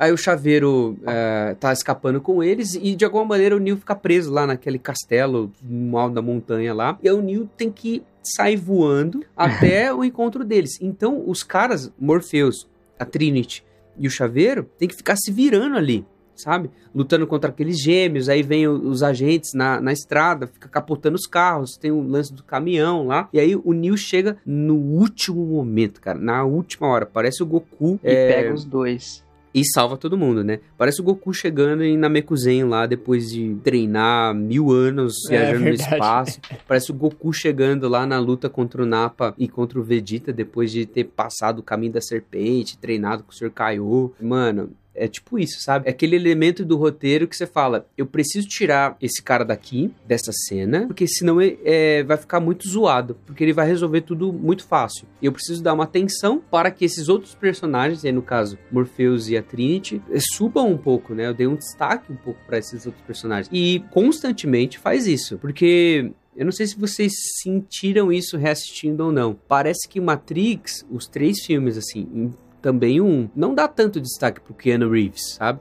Tem, tem as cenas. Pra performance com... dele, assim, você não, fala. Cara, né? até tempo tipo, de tela, mano. É, realmente. Tem, tem muito tempo de tela pros outros também, sabe? No 2 eles deram uma abusada mesmo. É, até para colocar ele, em, acho que numa posição de destaque visual mesmo, né? Porque realmente ele, ele parece um pouco reprimido no próprio filme. Tem duas formas de você trabalhar isso. A primeira, quando um personagem que você tá construindo no roteiro, ele fica overpower, e é o caso do Neil. O Neil posterior ao filme 1, né, no final do filme 1, ele vira o escolhido para bala, as balas lá, né, tal, e ele vira, tipo, uhum. tipo, beleza, quem que vai lutar contra ele? Os agentes vêm no começo do segundo filme lá, ele é que nem brincadeira de criança, entendeu? Tipo, ah, beleza, vocês têm o um upgrade, mas não significou nada para isso para ele, né? E aí, é, você tem duas, duas formas de resolver isso no roteiro. Uma delas, que não foi o caso do Matrix, foi o caso do que o Heroes trabalhou. Heroes é uma série lá, anos 2000, 2006, alguma coisa assim, que era superpoderes, quadrinhos, heróis e tal.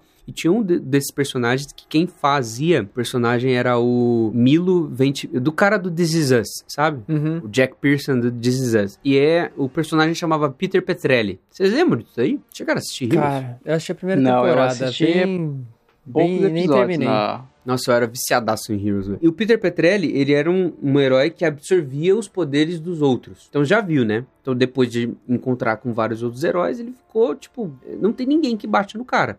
Aí o que, que eles fizeram?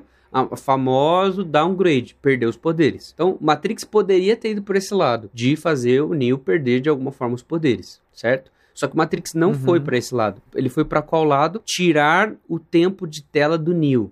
Eu deixo ele inconsciente, deixo ele preso em algum lugar, deixo ele distante. Então, cara, do filme 2 pra, pra frente, né? O filme 2 e o filme 3, você tem o Neil muitas vezes em situações assim. E aí, quando ele, é, ele está acordado, são esses momentos de clímax que ele vai resolver, certo? E aí uhum. você dá destaque pros outros, que no caso é a Trinity, o Morpheus. No filme 3, aquele japonesinho que é o Seraph, que é um dos programas. É, o lance de Zion. E, e você não acha que é exatamente o que faz esses filmes assim serem um um pouco mais fracos. Não o fato de, tipo, darem destaque ao outro, mas, por exemplo, o primeiro filme, ele é tão completinho nesse sentido, saca? Todo mundo tem seu momento, todo mundo tem seu destaque.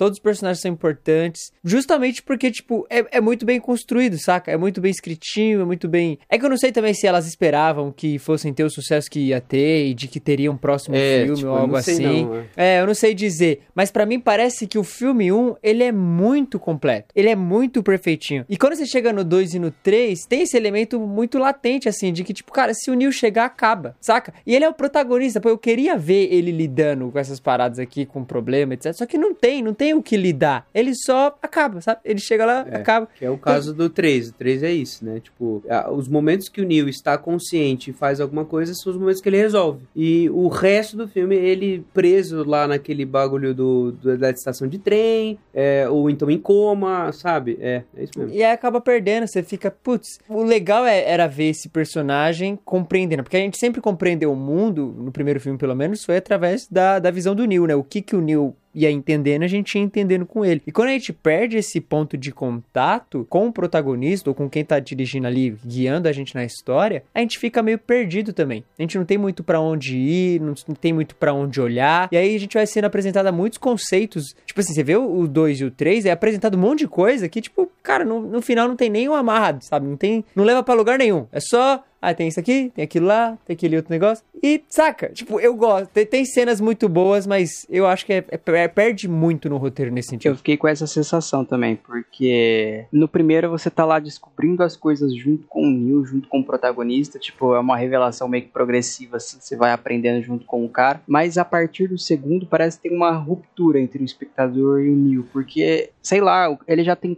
tanta informação que você não tem é. e que você não adquiriu em lugar nenhum. Ele sabe de tudo, velho. Você não é, sabe ele mais já nada. sabe de muita coisa. Ele já sabe fazer muita coisa também. Eu senti esse desligamento, assim, também. Não é, É isso que- me fez perder o interesse, assim, no filme, mas é uma das coisas que parece que pega um pouco, né? É, eu, eu vou falar um negócio que eu não, não tenho completa certeza disso, tá? O que eu vou falar agora é uma. Calma aí, que agora lá. o Gui, o, Gui vai, o Gui vai defender e vai falar: o terceiro filme de Matrix é melhor que o um. É sempre umas revelações assim, né? Não, eu não, eu não tenho certeza disso que eu vou falar agora, mas eu vou falar porque, enfim, a gente tá aqui conversando, né? O, o primeiro filme, você pode ser muito bem aquele cara que se identifica mais ou com a Trinity, ou com o Neo, ou com o Morpheus. São os três personagens principais. Você pode muito bem. A gente é levado a se identificar mais com o Neo. Todo mundo que assiste o filme é, não, eu sou o escolhido, olha só como eu sou o cara. Tal. Você é levado propositalmente pelo roteiro para tender mais a se identificar com o Neo. Porém, eu entendo pessoas que se identifiquem mais com Morpheus e com a Trinity. Por quê? Nos outros dois filmes, nós não somos levados no roteiro a nos identificarmos de nenhuma forma com o Neo. O Neo tem a sua, sei lá, sua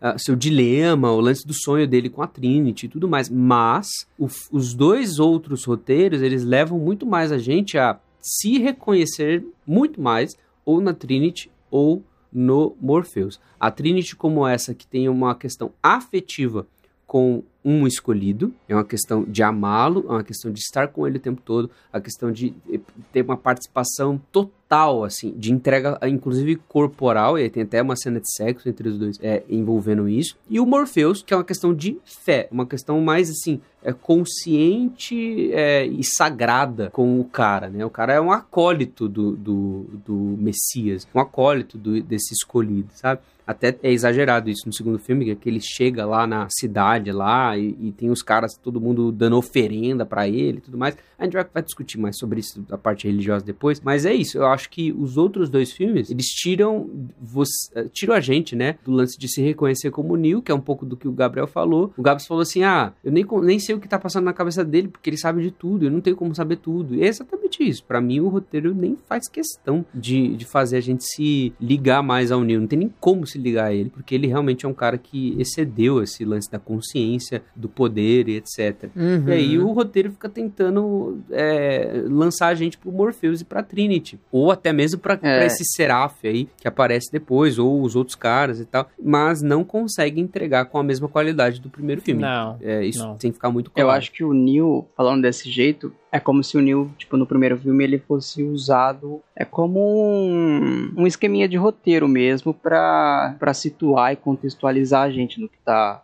rolando no filme. Então, eles usam um protagonista que não sabe o que tá acontecendo Sim. explicar pro espectador o que é que tá acontecendo. É, que sabe? vai guiando a gente, né? Ele vai fazendo as perguntas que a gente quer fazer, né? É como se perdesse essa necessidade, né? Tipo, agora ele já sabe, você também já sabe mais ou menos. E eles até tentam criar esse laço, né? Com, a gente criar um laço, por exemplo, com o Morpheus, apresentando algumas coisas do passado do Morpheus e tal, pra tentar, de alguma forma, fazer com que a gente embarque. Só que, cara, não, não vai ser a mesma coisa. Não vai ser a mesma coisa. Porque o Neil, a gente viu o Neil acordando, tá ligado? A gente viu o Neil despertando, a gente viu ele cami aprendendo junto com a gente. É como se ele fosse aquele amigo que a gente cresceu ali, né? Despertamos junto ali na parada. E agora é- o Neil sai da jogada e a gente é meio que forçado a caminhar com esses outros personagens assim. Cara, esse pra mim é um dos grandes problemas dos outros filmes, assim. Eu não vou nem falar da da questão do, do sacrifício final lá do último filme. Nem nada disso, eu tem, tem coisas boas pra se falar, beleza? Mas eu acho que perde muito aí. Porque eu já nem tô mais envolvido com a- tanto com a história assim, sabe? Eu já nem. Não sei, eu- eu já nem tô me importando tanto com o Neil depois de tudo isso, saca? Tipo, eu me importava muito com ele antes. Depois eu já fiquei, ah, tá bom. Não sei se vocês têm o mesmo sentimento, assim, é meio que uma parada minha. É, no dois isso, e no eu três. tenho isso também. Eu tenho isso também. Eu me importo com as outras coisas. Aliás, vocês viram a Animatrix? 2003, n- viu algumas coisinhas, cara, algumas cenas. Cara, eu não lembro de muitas coisas. Acho que eu lembro só do Final Flight of, of Osiris, né? Que é a- Uhum. o primeiro episódio, se não me engano. E algumas outras coisas. Eu queria rever muito, assim. Parece que o... o- Eu posso falar alguma coisa, uma besteira muito grande agora, mas o lore de Matrix, ele é muito interessante, cara. Entendeu? Toda, toda essa coisa das máquinas, dos programas e tal, a gente não vê muito aprofundado, porque afinal é um filme que vai muito pra, mais pra ação do que pra filosofia, digamos assim, da coisa e apresentar todo um universo e tal. Mas o lore é muito interessante do Matrix. Tipo, toda a história e tal. É, não sei nem como que não, eles se manteram só além do Animatrix. Não sei como que eles nunca investiram em, em outros, outras narrativas do mesmo universo, é, por exemplo, como uma série ou filmes spin-off. É porque é, é porque ficção a científica, moda... né, mano? Mas, então, é mas é o que ele falou. Com isso tem é. muito personagem, história e cenário para abordar. É porque realmente a época de Matrix não era a época dos spin-off ainda, né? Não. A época eu acho que é agora. Então, eu, eu vejo esse Matrix novo como, tipo assim, testando o público, sabe? Eu acho, eu acho que a partir de 2022, cara, a gente vai entrar numa era aí de, de filmes de ficção científica, mano. Eu tô sentindo essa vibe. Mas tomara que sejam originais, cara. No que não seja Não, sim, sim. Concordo, concordo. Não quero que fique voltando a histórias antigas, a conceitos antigos. Eu não quero saber mais, tipo, não é que Matrix não seja tão interessante, mas é que eu já vi. Eu, é realmente isso aí. Eu quero ver coisas originais. Quero ver. Mano, pega os contos tops que tem lá atrás, lá, sabe? E aí que, e aí que é a genialidade, velho. A gente não pode tirar esse mérito das irmãs Wachowski quando elas fizeram o, o Matrix, assim. Porque elas foram originais, saca? Isso Existia é esse conceito, existia essa, essa é, todas as questões filosóficas. Não é o plot original no sentido de, enfim, na ideia, né, de alguém que acorda, enfim, como a gente vai falar aí na, nas partes de, de, de, discussão. Nesse sentido não é original, mas é original no, no que elas fizeram com a história, no, no que elas construíram a partir disso, no desenvolvimento que ela dá aos personagens, na essência da parada, saca? No, todas as referências que elas utilizaram, nas técnicas que elas colocaram ali, cinematográficas para poder transpor isso no cinema, elas foram muito originais, cara. Matrix é uma obra original, você não vê uma outra obra antes disso e depois que seja como assim, cara, tão original quanto Matrix, assim, no cinema, de uma vez, que não foi baseado em nenhuma outra obra, que não foi baseado em adaptação nenhuma, feita uhum. pro cinema, sabe? É, isso é. Não tem como falar. Mas cara, você tá é ligado é que Matrix era. Matrix era quadrinho antes, né? Foi escrito originalmente para ser quadrinho. Ah, é? É, a, a, os irmãos barra agora irmãs Wachowski, lá nos anos 90, elas estavam escrevendo quadrinho é, de terror com um cara que chamava Clive Baker. É, hum. Tipo, Ecto Kid, Hellraiser e tal. Aí elas escreveram um roteiro de Matrix para apresentar para produzir quadrinhos. Inclusive quadrinho que era tipo da Epic Comics, que era da Marvel, sim, sabe? Sim. E aí elas conseguiram, nessa época, entrar no cinema e e pegar a proposta da direção e tudo mais de adaptar o Matrix para o cinema, né? E aí virou a coisa. Então, Matrix poderia muito bem ter, ter sido tipo um, um quadrinho, uma série de quadrinhos e não ter sido adaptado pro cinema tão cedo, mas depois foi. Pô, mas ainda bem que foi, mano, porque elas mandaram bem demais. E o orçamento foi baixo, né, se você for ver. Sim, não foi nada tão... Tipo, a, o, o, orçamento solicitado foi 80 milhões. Solicitado. Elas conseguiram 10. Nossa. Entregaram. Fizeram um milagre. Entregaram, velho. Entregaram muito, muito. Eu, eu não sei, assim, eu, eu confesso que, assim, pro próximo filme, sei que tem muitas opiniões divergentes aí sobre o que pode ser ou não pode ser. Mas, cara, eu confesso que eu tô com expectativa, assim, não vou falar expectativa, tô, tô ansioso para ver o que vai rolar, sabe? Acho que é. dá pra adicionar camadas na discussão, acho que dá pra, pra melhorar alguns conceitozinhos ali. Parece que o Neil, né, tá dormindo de novo, a gente não sabe. Então, assim, novamente, eu quero ver uma parada da hora, tá ligado? Eu não quero ver um ah, dois todo novo. mundo, né? Não, mas tipo assim, eu quero ver. Sabe, eu não quero ver o, o, Matrix de novo. Sabe, eu não quero que seja igual Star Wars Despertar da Força. Vamos fazer uma mesma estrutura do Star Wars 4. Saca? Eu acho que essa é uma tendência muito grande. De tentar cara. usar a mesma fórmula, a mesma estrutura, as mesmas. Não, eu não quero, velho. Entendeu? Isso que eu não quero. Pode ser bom. O pessoal gosta de Despertar da Força. Eu não gosto. Se eu quero assistir o 4, eu assisto o 4. Mas é uma tendência. O, o mundo está assim já. Ah, Despertar da Força é da hora. É, não... Mas eu acho que esse filme. Cara, filme voltar depois de 20 anos, eu acho que é um experimento mesmo. Eu acho que somos os cobaias aí.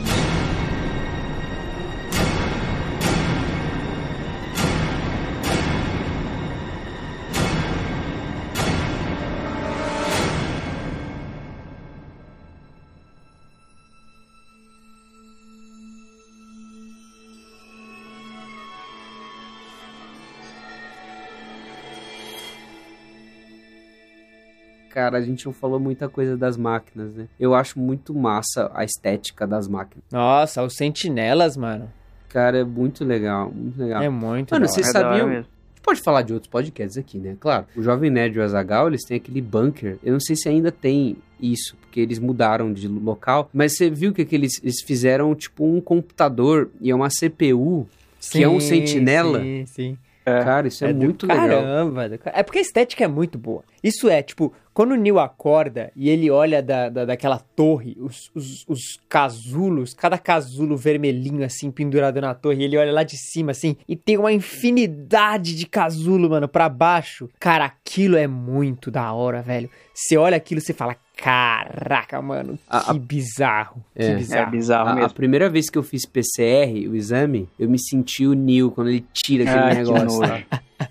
nojo. Ô, esse negócio Credo. nojento, né, mano? Eu Nossa, nunca é muito fiz e eu ruim, espero mano. nunca fazer, cara. Eu tenho uma agonia disso. Tremenda, É tremenda. muito ruim. É a estética sci-fi mesmo, né, mano? A estética bizarrona, o sci-fi no extremo, assim. Porcão, gosmento, nojento. Acho que na sexta, na sétima série, o professor de, de história, meu, passou essa cena pra gente na televisão. Você vê que tem um movimento aí, essa a cena do Neil acordando naquele casulo lá. Cara, tem, é incrível como é a cena que representou ou ilustrou durante muitos anos a, a sensação do despertar, né? Tipo, era usado em muito vídeo de teoria da conspiração, as músicas, é o que eu já tinha comentado, mas esses caras que vivem disso, os chapéuzinhos de alumínio, eles beberam muito de Matrix. Tipo, é, é um prato cheio. A, a música é a, é a música que os caras gostam. Aquele cenário cyberpunk, aquele bunker todo cinzento com computadores. É o visual que os caras adoram e Matrix entregou muito assim. Aquelas máquinas, até os termos, né, que a gente brinca bastante de falha na Matrix, glitch na Matrix, né? É, Ed, nem tudo é o que a gente pensa que é, né? É, É real, o lance de conspiração é, cresceu muito por causa da Matrix, assim, mesmo, assim, do lance. Ah, nós estamos sendo enganados, sabe?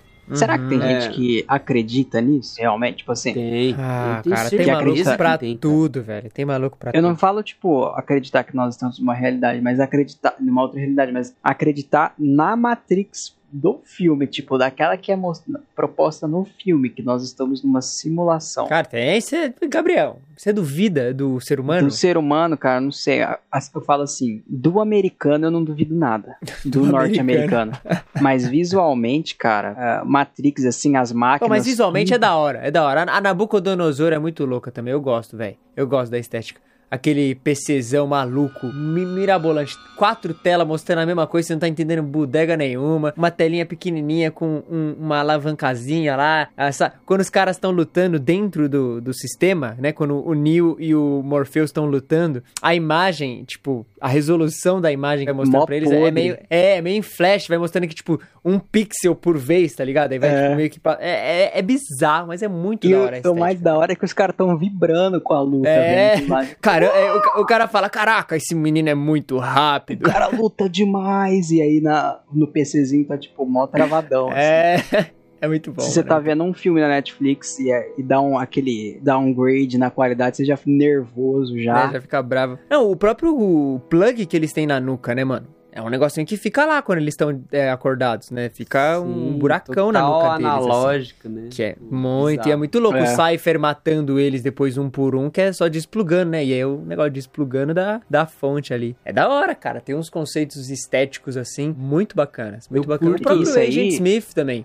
Quando ele meio que O encarna nos outros, assim, né? Tipo, os caras tão. Eles querem ir pra outro lugar, aí mostra um cara, tipo, aleatório, e daqui a pouco o cara começa meio que transformar e vira o, o agente, assim. Eu acho da hora. Mas mano. esses caras aleatórios é sempre os que viam os, os que tinham acordado na Matrix. Tipo, eles fazendo alguma parada muito louca. Assim. Sim, sim. É, tinha que ter um sinal, né? Meio que um- uma anomalia, Pô, e- uma anomalia na Matrix. Outra coisa legal é aqueles robôs, assim, no final, no, no Revolutions, tem uns robôs lá que o cara entra dentro e ele vai mexendo, assim. Cara, isso eu acho da hora. O, o robôzão, assim, que vai atirar e tal. No Avatar tem um, um esquema parecido, sabe? Que é o, o vilãozão entra dentro e é... Que, tipo um robô que é um exoesqueleto, assim. Eu Ah, acho sim. bem da hora, assim, esse, esse tipo de estética, assim. Eu acho muito legal. Eu acho que eu prefiro acho legal isso também. a- ao invés de, de, de lance muito tecnológico, perfeitinho, sabe? Eu gosto desse lance da, da nave toda meio, sei lá, Cagada. cara, gasta, com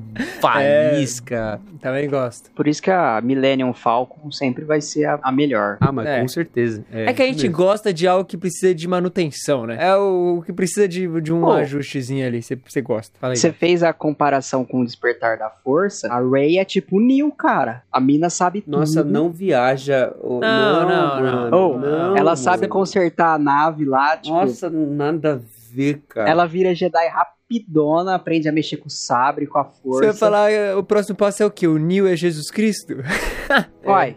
É. É, basicamente, ele morre, ressuscita. Aham. Mas não. a, a Rey é tipo o Neo, cara. Tô falando pra vocês. Ela é aquela sabe tudo, tem todas as habilidades do mundo Você tá Star muito Wars. red pilado, mano. Você tá muito red pilado. Vai Cara, falar que eu não. eu não sei se eu ouvi uma besteira tão grande em outro momento da minha vida. Ou, a hora que ela vai consertar a Millennium Falcon lá, ela conserta como se não fosse nada. Mas o Neil, ele aprende. três Não, dias.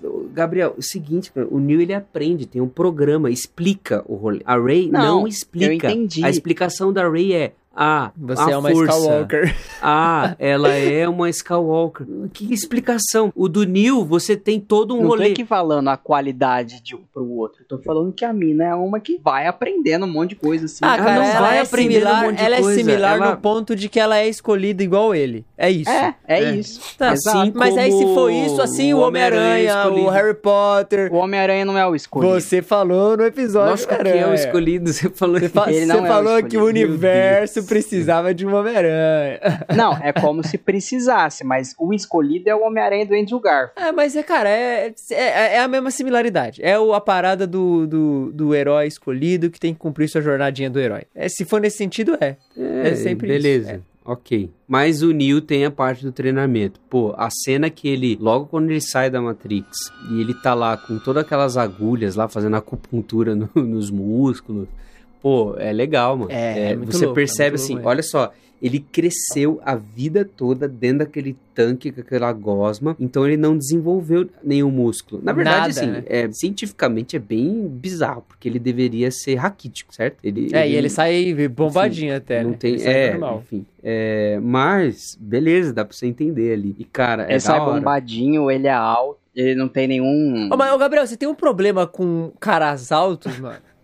Não, por quê? Qual foi o- episódio que você meteu essa? Ah, o de Full Metal. Tu chegou e falou assim, ah, o problema é que eles não Zoando. mantiveram o Ah, Ed você fala alto até o final. Você fala como se eu sempre fizesse assim todo. Tipo, eu comentei uma vez. E nesse de agora eu tô falando, não tem nada a ver com nada. Falando, o cara passou a vida, tipo, ajoelhado lá. Ele não tem nenhum osso menor ou maior que o Cara, outro. mas a narrativa é a gente que tá montando. É. Você tá dentro da Matrix aqui que se chama Contemporama.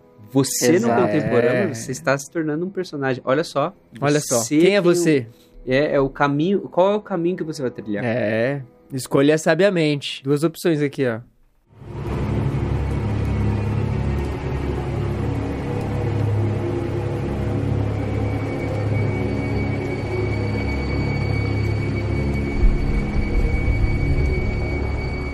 Ó, então tem uma camada bem conhecida da discussão de Matrix, que é a, a caverna de Platão, né? Basicamente, o mito da caverna, ilustrado pelo queridíssimo Platão, amigo nosso, foi ilustrado No aqui, ó. livro A República. É.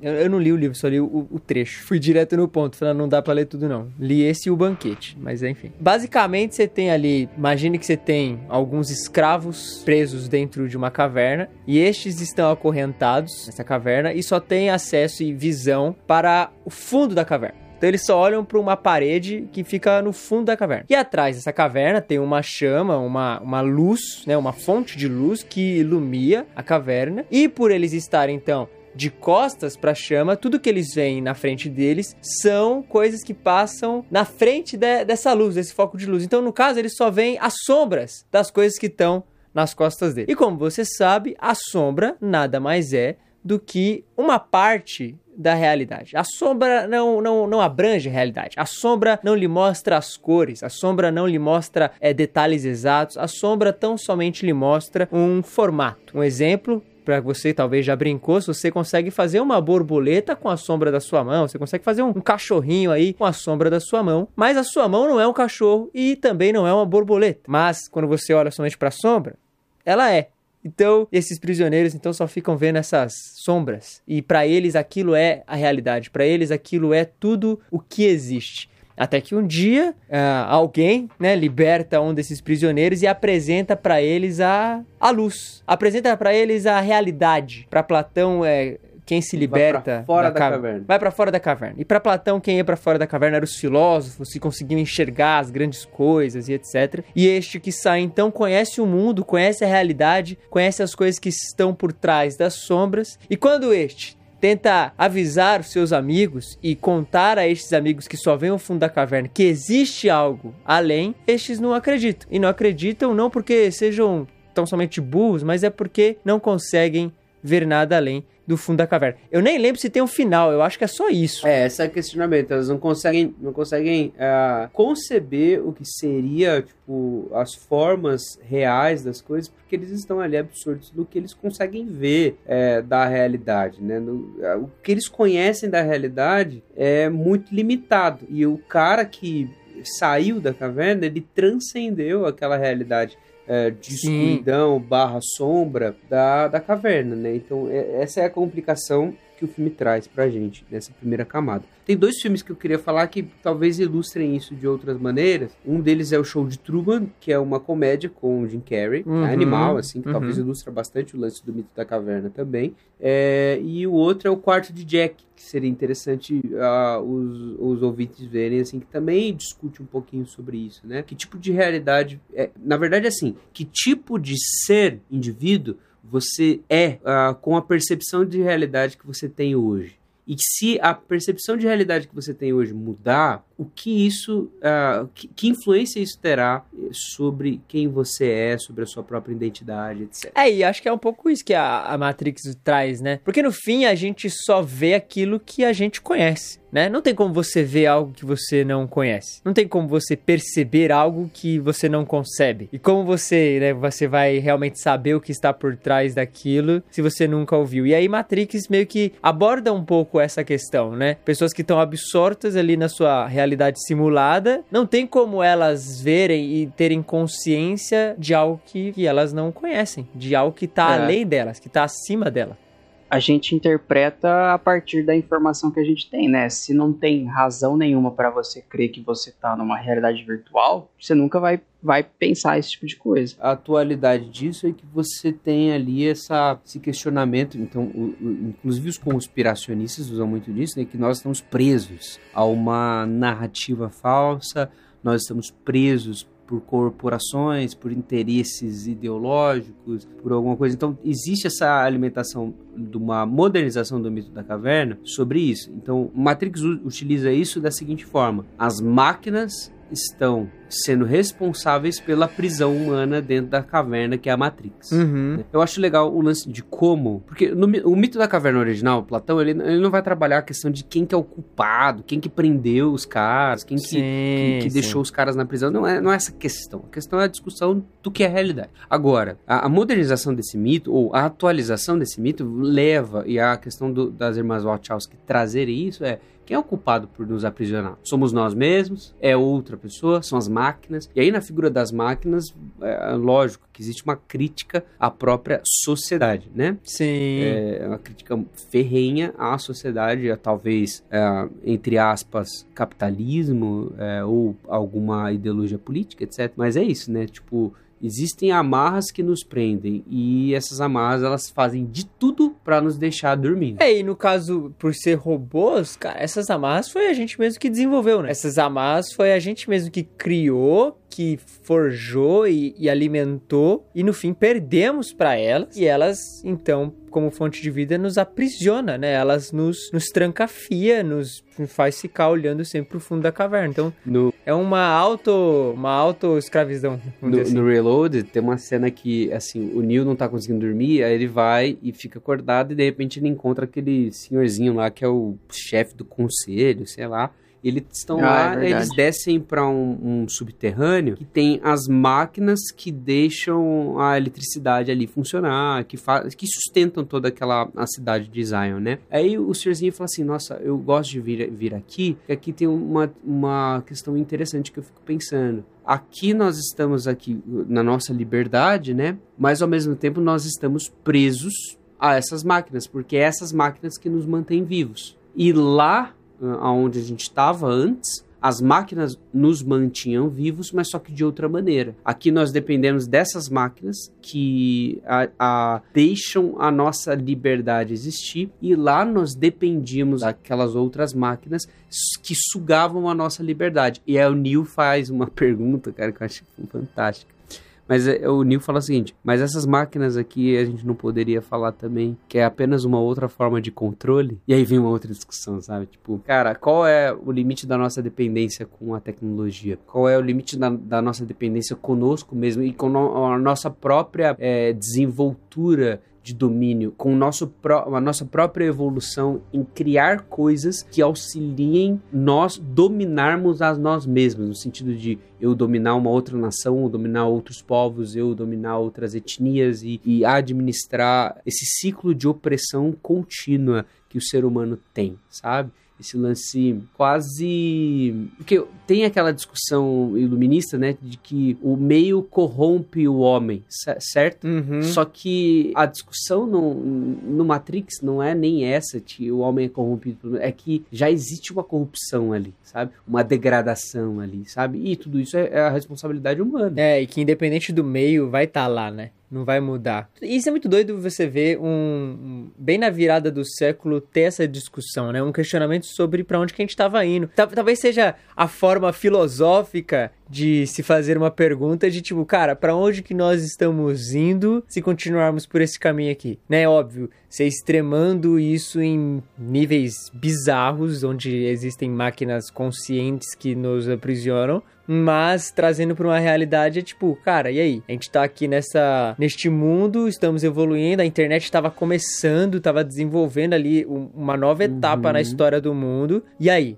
Saca? Pra onde a gente tá indo? Que- quais são os próximos passos que a gente vai dar como humanidade? E quais serão as, as novas formas de aprisionamento que a gente vai conceber pra nós mesmos, né? E aí você É, eu acho que hoje são várias Matrix, né? Enquanto na, na época, em 99, você tinha uma discussão de uma Matrix apenas, né? Você tem uma discussão de uma internet apenas. Hoje você tem vários, várias iniciativas que podem é, nos adormecer, né? Nos deixar...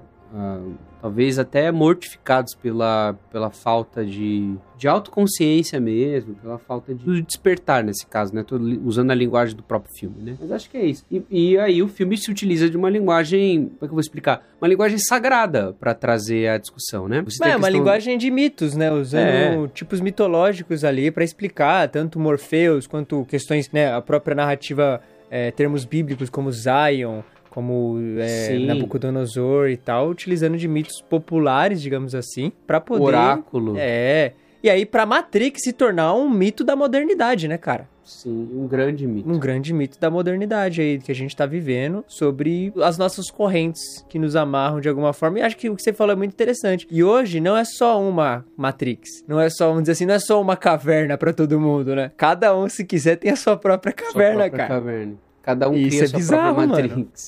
É. Cada um é o seu próprio agente Smith. É, olha aí, isso é um, é um nível a mais aí do. Mas Gui, você ia falar da, da parada pesada aí. Cara, existe uma camada grandiosa no filme que acaba chamando a atenção nossa porque é justamente uma ocidentalização de conceitos orientais, de conceitos de religiões orientais, né? Você tem, ah, por mais que você tenha Zion, o nome Zion, Sião, né? Que é uma cidade muito importante na, na- no, no judaísmo, no cristianismo e tudo mais. Você não tem, ali ela não é um, um- um conceito cristão de Zion. Ela é um conceito mais budistas, digamos assim. Os conceitos apresentados em Matrix, eles são totalmente muito mais orientais no sentido de serem budistas, animistas, de, de, de questão de iluminação própria, de questão de. Até a questão do, do, do Como escolhido e tudo mais, ele é muito mais um Buda do que um Jesus, digamos assim. Por mais que você tenha essa narrativa do Messias, essa narrativa do cara esperado, essa narrativa até dele se entregar, dele ser sacrifício, Matrix vai muito mais numa cópia ocidentalizada de um, de um Hermann Hesse com Siddhartha, por exemplo, que fala da trajetória do Buda, do que propriamente, digamos assim, com a história bíblica de Jesus Cristo e tudo mais. É lógico que tem ecos da narrativa bíblica ali e tudo mais, porque tem ecos da narrativa bíblica em tudo quanto é lugar. Mas uh, falando especificamente de Matrix, toda a questão religiosa nos apresentada e as questões filosóficas, elas têm esse quê de ocidentalização do, do, do budismo, tá? O lance do ser iluminado, do lance... Você é o seu próprio salvador, saca? Porque, por exemplo, tem uma, um, um diálogo quando o Neo, ele chega em Zion, é, ali no, no, segundo filme, no Reload, e aí tem um menininho lá que o Neo salvou ele. E o menino é super fã do Neo. Você diz, ah, vou tratar, tá, tá, deixa eu carregar suas coisas e tal. E aí tá o Neo, a Trinity e o Link, que é o irmão do. do o irmão não, o cunhado do Tank do Dozer. E aí eles chegam e falam o seguinte: Ah, esse cara chato e tudo mais, você. Ah, beleza, mas você libertou ele, agora você é, você é o salvador dele. A Trinity fala, você tem que fazer alguma coisa. E aí o cara fica falando, fica falando, fica falando, ah, Nil, você me salvou, me salvou. O Nil responde para ele o seguinte: Não foi eu que te encontrei, foi você que me encontrou. Você se salvou, sabe? Então, tipo, o Nil é esse cara que, beleza, eu me auto-iluminei, eu cheguei, eu sou o escolhido e eu tô aqui querendo salvar a humanidade, mas eu não quero ser esse cara que é o salvador de todo mundo, entendeu? Porque eu quero ensinar para as pessoas que você pode se salvar. E é essa a narrativa de Matrix. Você pela dedicação, pela iluminação e tudo mais, você pode se salvar. É claro que vai ter um quê de Jesus Cristo no Neo, mas eu não sei se essa é a mensagem principal do filme, sabe? Um que messiânico ali, né? Sempre acho que tem esse eco, assim. Até as pessoas tentam, até, como a gente falou, tentar fazer esse eco também de, de Morpheus como um João Batista. É, porque o, o Morpheus, sim, eu acho que da parte do Morpheus, ele, ele crê no, no Messias nesse aspecto. O Morpheus uhum. é esse uhum. cara da crença. Morpheus é, é, é, o personagem que crê e ele acredita, ele acre... vai na profecia e vai ali. Ele é o cara religioso. Agora, o aspecto aspecto total de Matrix é um aspecto disruptivo em relação à religião e até ele provoca a, a religião em muitos aspectos muitos aspectos mesmo. É, e não dá para negar, assim, que o conceito de Matrix é realmente pegar vários elementos de várias coisas, né? E não somente de uma coisa específica, né? A gente tem ali conceitos bíblicos, tem versículos bíblicos ali que aparecem em alguns momentos também específicos. Tem um momento no filme 1 que aparece o, o carro onde o Neil, sei lá, ele desaparece ali é o carro dos agentes. Aí tem a placa do carro dos agentes que é Isaías 54:16. Isaías 54:16 é é um versículo que fala o seguinte: Eis que eu criei o ferreiro que ateia fogo às brasas e forja uma arma adequada para sua tarefa. Eu criei o destruidor para causar estragos. É uma narrativa assim, beleza. Eles pegaram a, a, os irmãos, na época, os irmãos, né? Pegaram um versículo e tal e, e falando assim: ah, vamos pegar um versículo que fala de destruição, que fala de controle e tudo mais. E sim, enfim, pegaram um sim. versículo fora de contexto total ali. É, e é só um. Pra... E você percebe isso, assim, na, na, no próprio filme, assim, de que não é um compromisso necessariamente bíblico, teológico ou budista, mas é, é só um amontoado de referências, é. religiões e filosofias que no final ajudam a expressar ali muito das, das, da própria cosmovisão que os próprios criadores têm, que não, basicamente, não, não explica muita coisa da, da nossa ou de outras, né? Então Até é... porque Messias por Messias, cara, toda cultura Sim. espera um, Sim. né? Todo,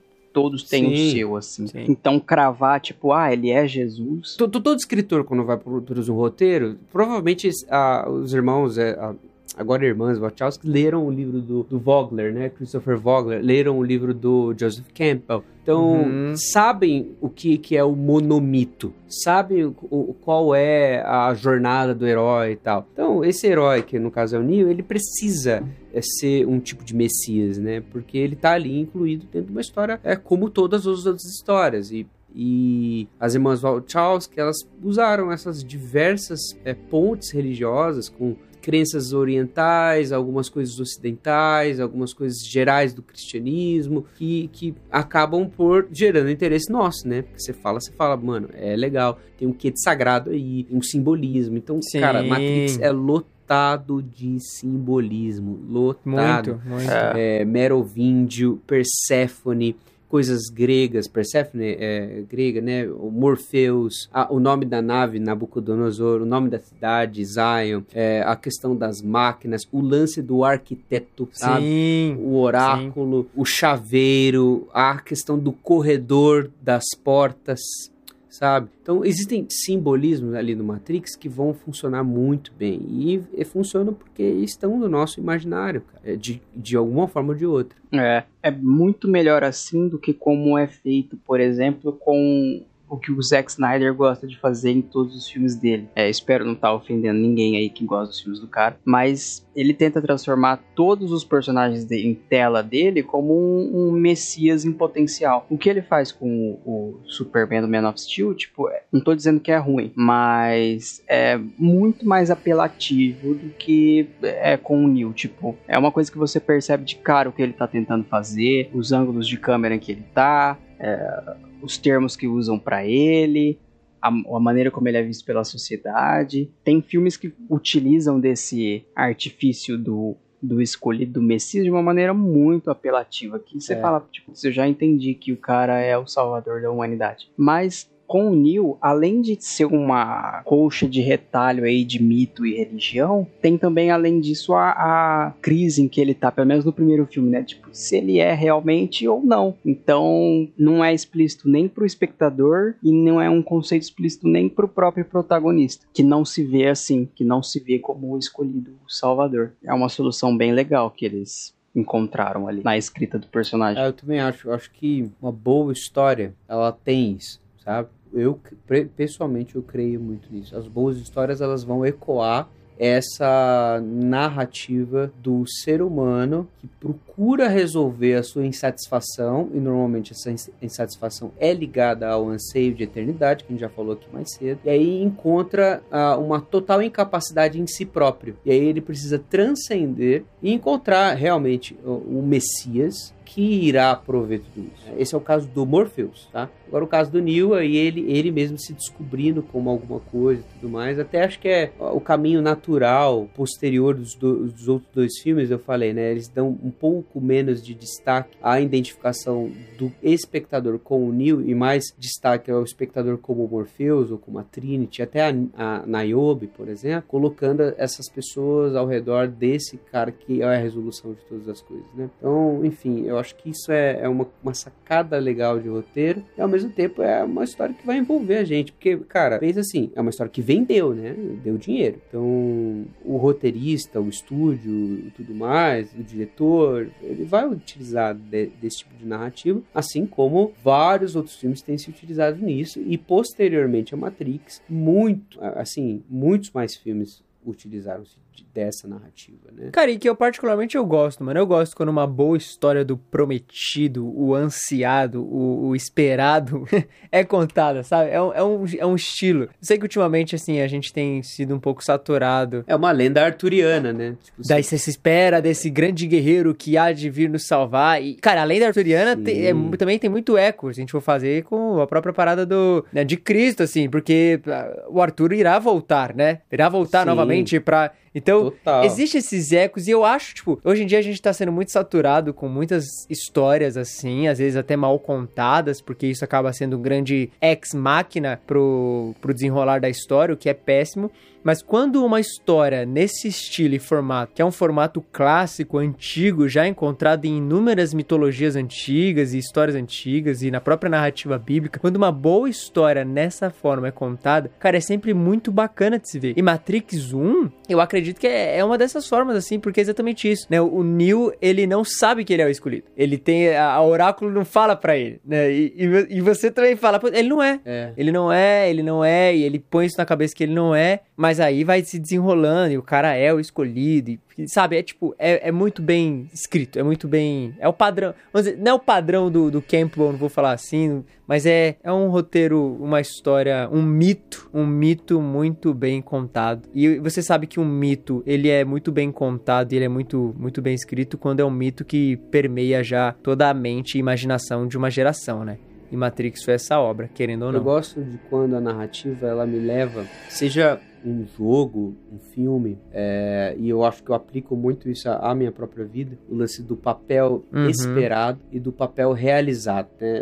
Às vezes eu falo disso pra vocês em outros aspectos, principalmente quando eu tô falando de jogo. Num, num jogo, um RPG, principalmente como esses RPGs de mundo aberto, você pega um Zelda Breath of of the Wild, você pega um Witcher 3, você pega um Skyrim é, ou Red Dead Redemption, e você tem ali é, um personagem que lhe é apresentado, personagem que tem alguns traços e tudo mais de roteiro que você pode assimilar para você, e aí você recebe esse papel esperado, mas ao mesmo tempo, à medida que você vai jogando, você percebe que existe um papel realizado. E as escolhas que você fez, elas acabam se concretizando nesse papel realizado. A, a grande, talvez, sacada do Matrix é a fala que a Oráculo faz uh, ali no, naquela ceninha do banco, na praça ali, ela fala assim: você não está aqui para você realizar uma escolha ou aprender como tomar ou como fazer a escolha, mas você está aqui para entender como você chegou à escolha que você teve, sabe? Porque a escolha você já fez. Então, a grande sacada da vida não é você chegar e, e, e tomar a, as escolhas certas ou erradas e tudo mais, mas você entender o processo de como você as fez, sabe? A maturidade num, num aspecto geral, assim, não é somente. Posso estar sendo até. Cuidado com o teu ouvido agora, tá? A maturidade não é somente eu entender como fazer boas escolhas. Maturidade não é só eu, eu ter escolhas certas e erradas e ter todas as caixinhas ok, beleza. Maturidade é eu saber o caminho para realizá-las. Eu entender o porquê eu estou as fazendo. Por que eu estou tomando tais coisas? Isso é, é, é a maturidade provida, é, que provém de sabedoria, sabe? Então, essa camada mais filosófica do filme, que é a, a, conversa do oráculo e tal, é um lance de tipo, beleza, eu vou ter escolhas certas e erradas na vida, mas eu preciso chegar, saber como eu cheguei nelas, entendeu? Porque se, se eu não entender o caminho que eu cheguei nessas escolhas, talvez eu vou continuar tomando escolhas erradas, ou não compreendendo o porquê que eu tô aqui, não compreendendo o meu propósito de vida, etc. É, e até a parada que se o Neil soubesse que ele era o, o escolhido, será que ele teria ido salvar o Morpheus? E se ele fosse salvar o Morpheus sabendo que ele é o escolhido, ele iria se desenvolver a, a ser realmente o escolhido? Porque, tipo, ele, ele, ele vai salvar o Morpheus justamente por. Ele fala, cara, eu não sou o cara. Eu não sou ele que ele tava esperando, beleza? É porque ele tem que lidar com aquela escolha que ele toma conhecimento de que o Morpheus, em determinado momento, vai se sacrificar sim, pelo Neo. É, só que se ele já tivesse essa consciência de que não, eu sou o escolhido, provavelmente ele teria pensado, não, então eu preciso. E o Morpheus não, é. E o Morpheus. Dane-se o Morpheus. Porque é. o Morpheus. É, ele tá morrendo por uma é, boa causa. E aí o Morpheus, como eu não sou, precisa viver para ele encontrar o escolhido que não sou eu. E aí ele vai lá salvar o cara e nessa de salvar É. o cara, o Morpheus fala, não, ele tá se, ele tá despertando, né? Ele tá, é isso aí. Ele tá se encontrando. É, é em abrir mão desse lance de querer ser o escolhido que ele realmente trilha o caminho do, do escolhido. Isso é Aristóteles. É o Ruffy, o Gabriel. O Ruffy, ele, ele é o escolhido, mas ele, ele não quer. Ele, todo mundo sabe que ele não quer o escolhido. Todo mundo sabe que ele não vai ser esse cara. Porque, mas ele no, é. No Crônicas de Nárnia tem uma cena boa disso, sabia? É, no, no Príncipe Caspian, no final, eles chegam ali, aí tem todas as cenas e tal, e aí o Príncipe Caspian vai falar com, com o Aslan, e o Aslan fala o seguinte, é, é Ergam-se reis de Nárnia, porque tá lá as quatro crianças, Pedro, Edmundo, Lúcia, a Susana e Lúcia, e aí o Aslan fala, ergam-se reis de Nárnia, eles se erguem, mas o, o Caspian continua Uhum. abaixado. E aí o Aslan vai falar o seguinte, mas por que, que você não se ergueu? Não, mas eu não sou um rei e tal, eu tô dizendo que você é um rei. Não, mas eu não sou digno de ser um rei. E aí o Aslan fala, é justamente por isso que você é digno de ser rei. Que você não quer. Caraca, é de Saca? arrepiar, né? É. isso, mas se você chegou até aqui e você não assistiu Matrix, agora, Agora você, viu assistiu também, né? um Você pode não ter e visto, mas é isso. e aproveita as cenas de ação. Ô Gui, você não tava ensaiando falar que Matrix era um conto da mito, mitologização? Eu não sei falar essa palavra, cara. Eu, eu, eu tenho uma dificuldade. Demitologização. É, beleza, eu vou falar isso aqui. O Matrix é um grande conto da demitologização. Eu não sei falar. Demitologização. Demitologização. pra tirar todos os mitos. É isso. Isso. Matrix é isso. Sabe por quê? Não sei se você concorda comigo, Japa, mas é. O Matrix ao ser tão. Ao, ter um aspecto tão sagrado nas suas falas, no, no lance de tipo. Ó, por exemplo, no Matrix Revolutions tem uma, uma cena que o Seraph, ele vai atrás. O Seraph é um programa da Matrix Uhum. que vai atrás do Merovingio pra. Porque eles estão atrás do Neo, né? Que o Neo tá preso e o Merovingio que tá prendendo o Neo. E aí uma- o Seraph chega num lugar, eles falam o seguinte: nossa, mas cadê as asas dele e tal? Então, um programa que seria Seraph, um serafim que perdeu as suas asas, entendeu? É todo um lance do sagrado que perdeu o, o, o seu quê de sacro. Os programas que agora decidiram é, ser profanos, os seres humanos que saíram desse sono e foram para um lugar que é meio zoado, mais sujo, sabe? Então é, é meio que isso também o Matrix. Ele é, dá uma profanada aí no sagrado. É uma salada de. É uma salada de tudo, E- né, mano? Ah, É é. uma grande saladona. Só que ele pegou essa salada de sagrado e tá com um azeitão lá em cima, tirou todo essa, esse aspecto sangue. É a tendência da sociedade, né? A tendência da sociedade é se afastar do que é, é, transcendente é, fora de si. Então, por exemplo, ó, eu tenho na arte, por exemplo, ah, uma das, da- das teses do Lewis se chama a, a imagem descartada. Ele vai, vai falando assim como que na literatura, na arte, tudo mais, a- o conceito de sagrado foi desamarrado de algo fora de mim para algo dentro de mim, entendeu? O sagrado está em mim, na minha percepção de mundo e não em transcender e me render a uma religião, me, me dobrar a um Deus que, que é transcendente, que é totalmente outro e tudo mais.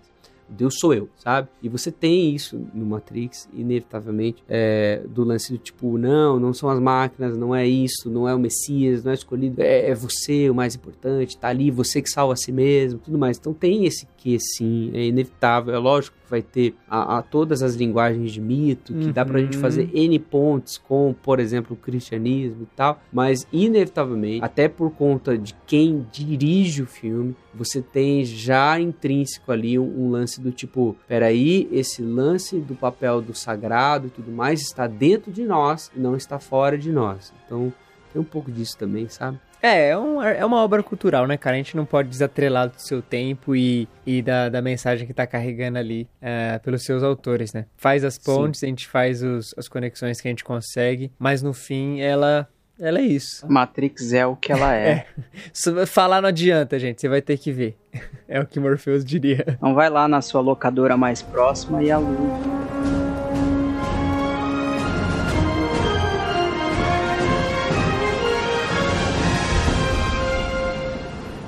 É isso! Chegamos ao fim de mais um episódio do Contemporama. Se você gostou, não se esqueça de assinar pelo Spotify, na iTunes, deixar um review lá ou comentar no nosso site contemporama.com.br, porque é muito importante isso pra gente, ajuda muito a gente para fazer o Contemporama ser mais conhecido. Mande também para alguns amigos, para famílias, poste aí nas suas redes sociais e marca a gente, arroba Contemporama com dois As no Twitter e no Instagram. Você pode mandar um e-mail também para contato@contemporama.com.br e assim a gente consegue trocar uma ideia melhor. No mais, é isso. Até semana que vem.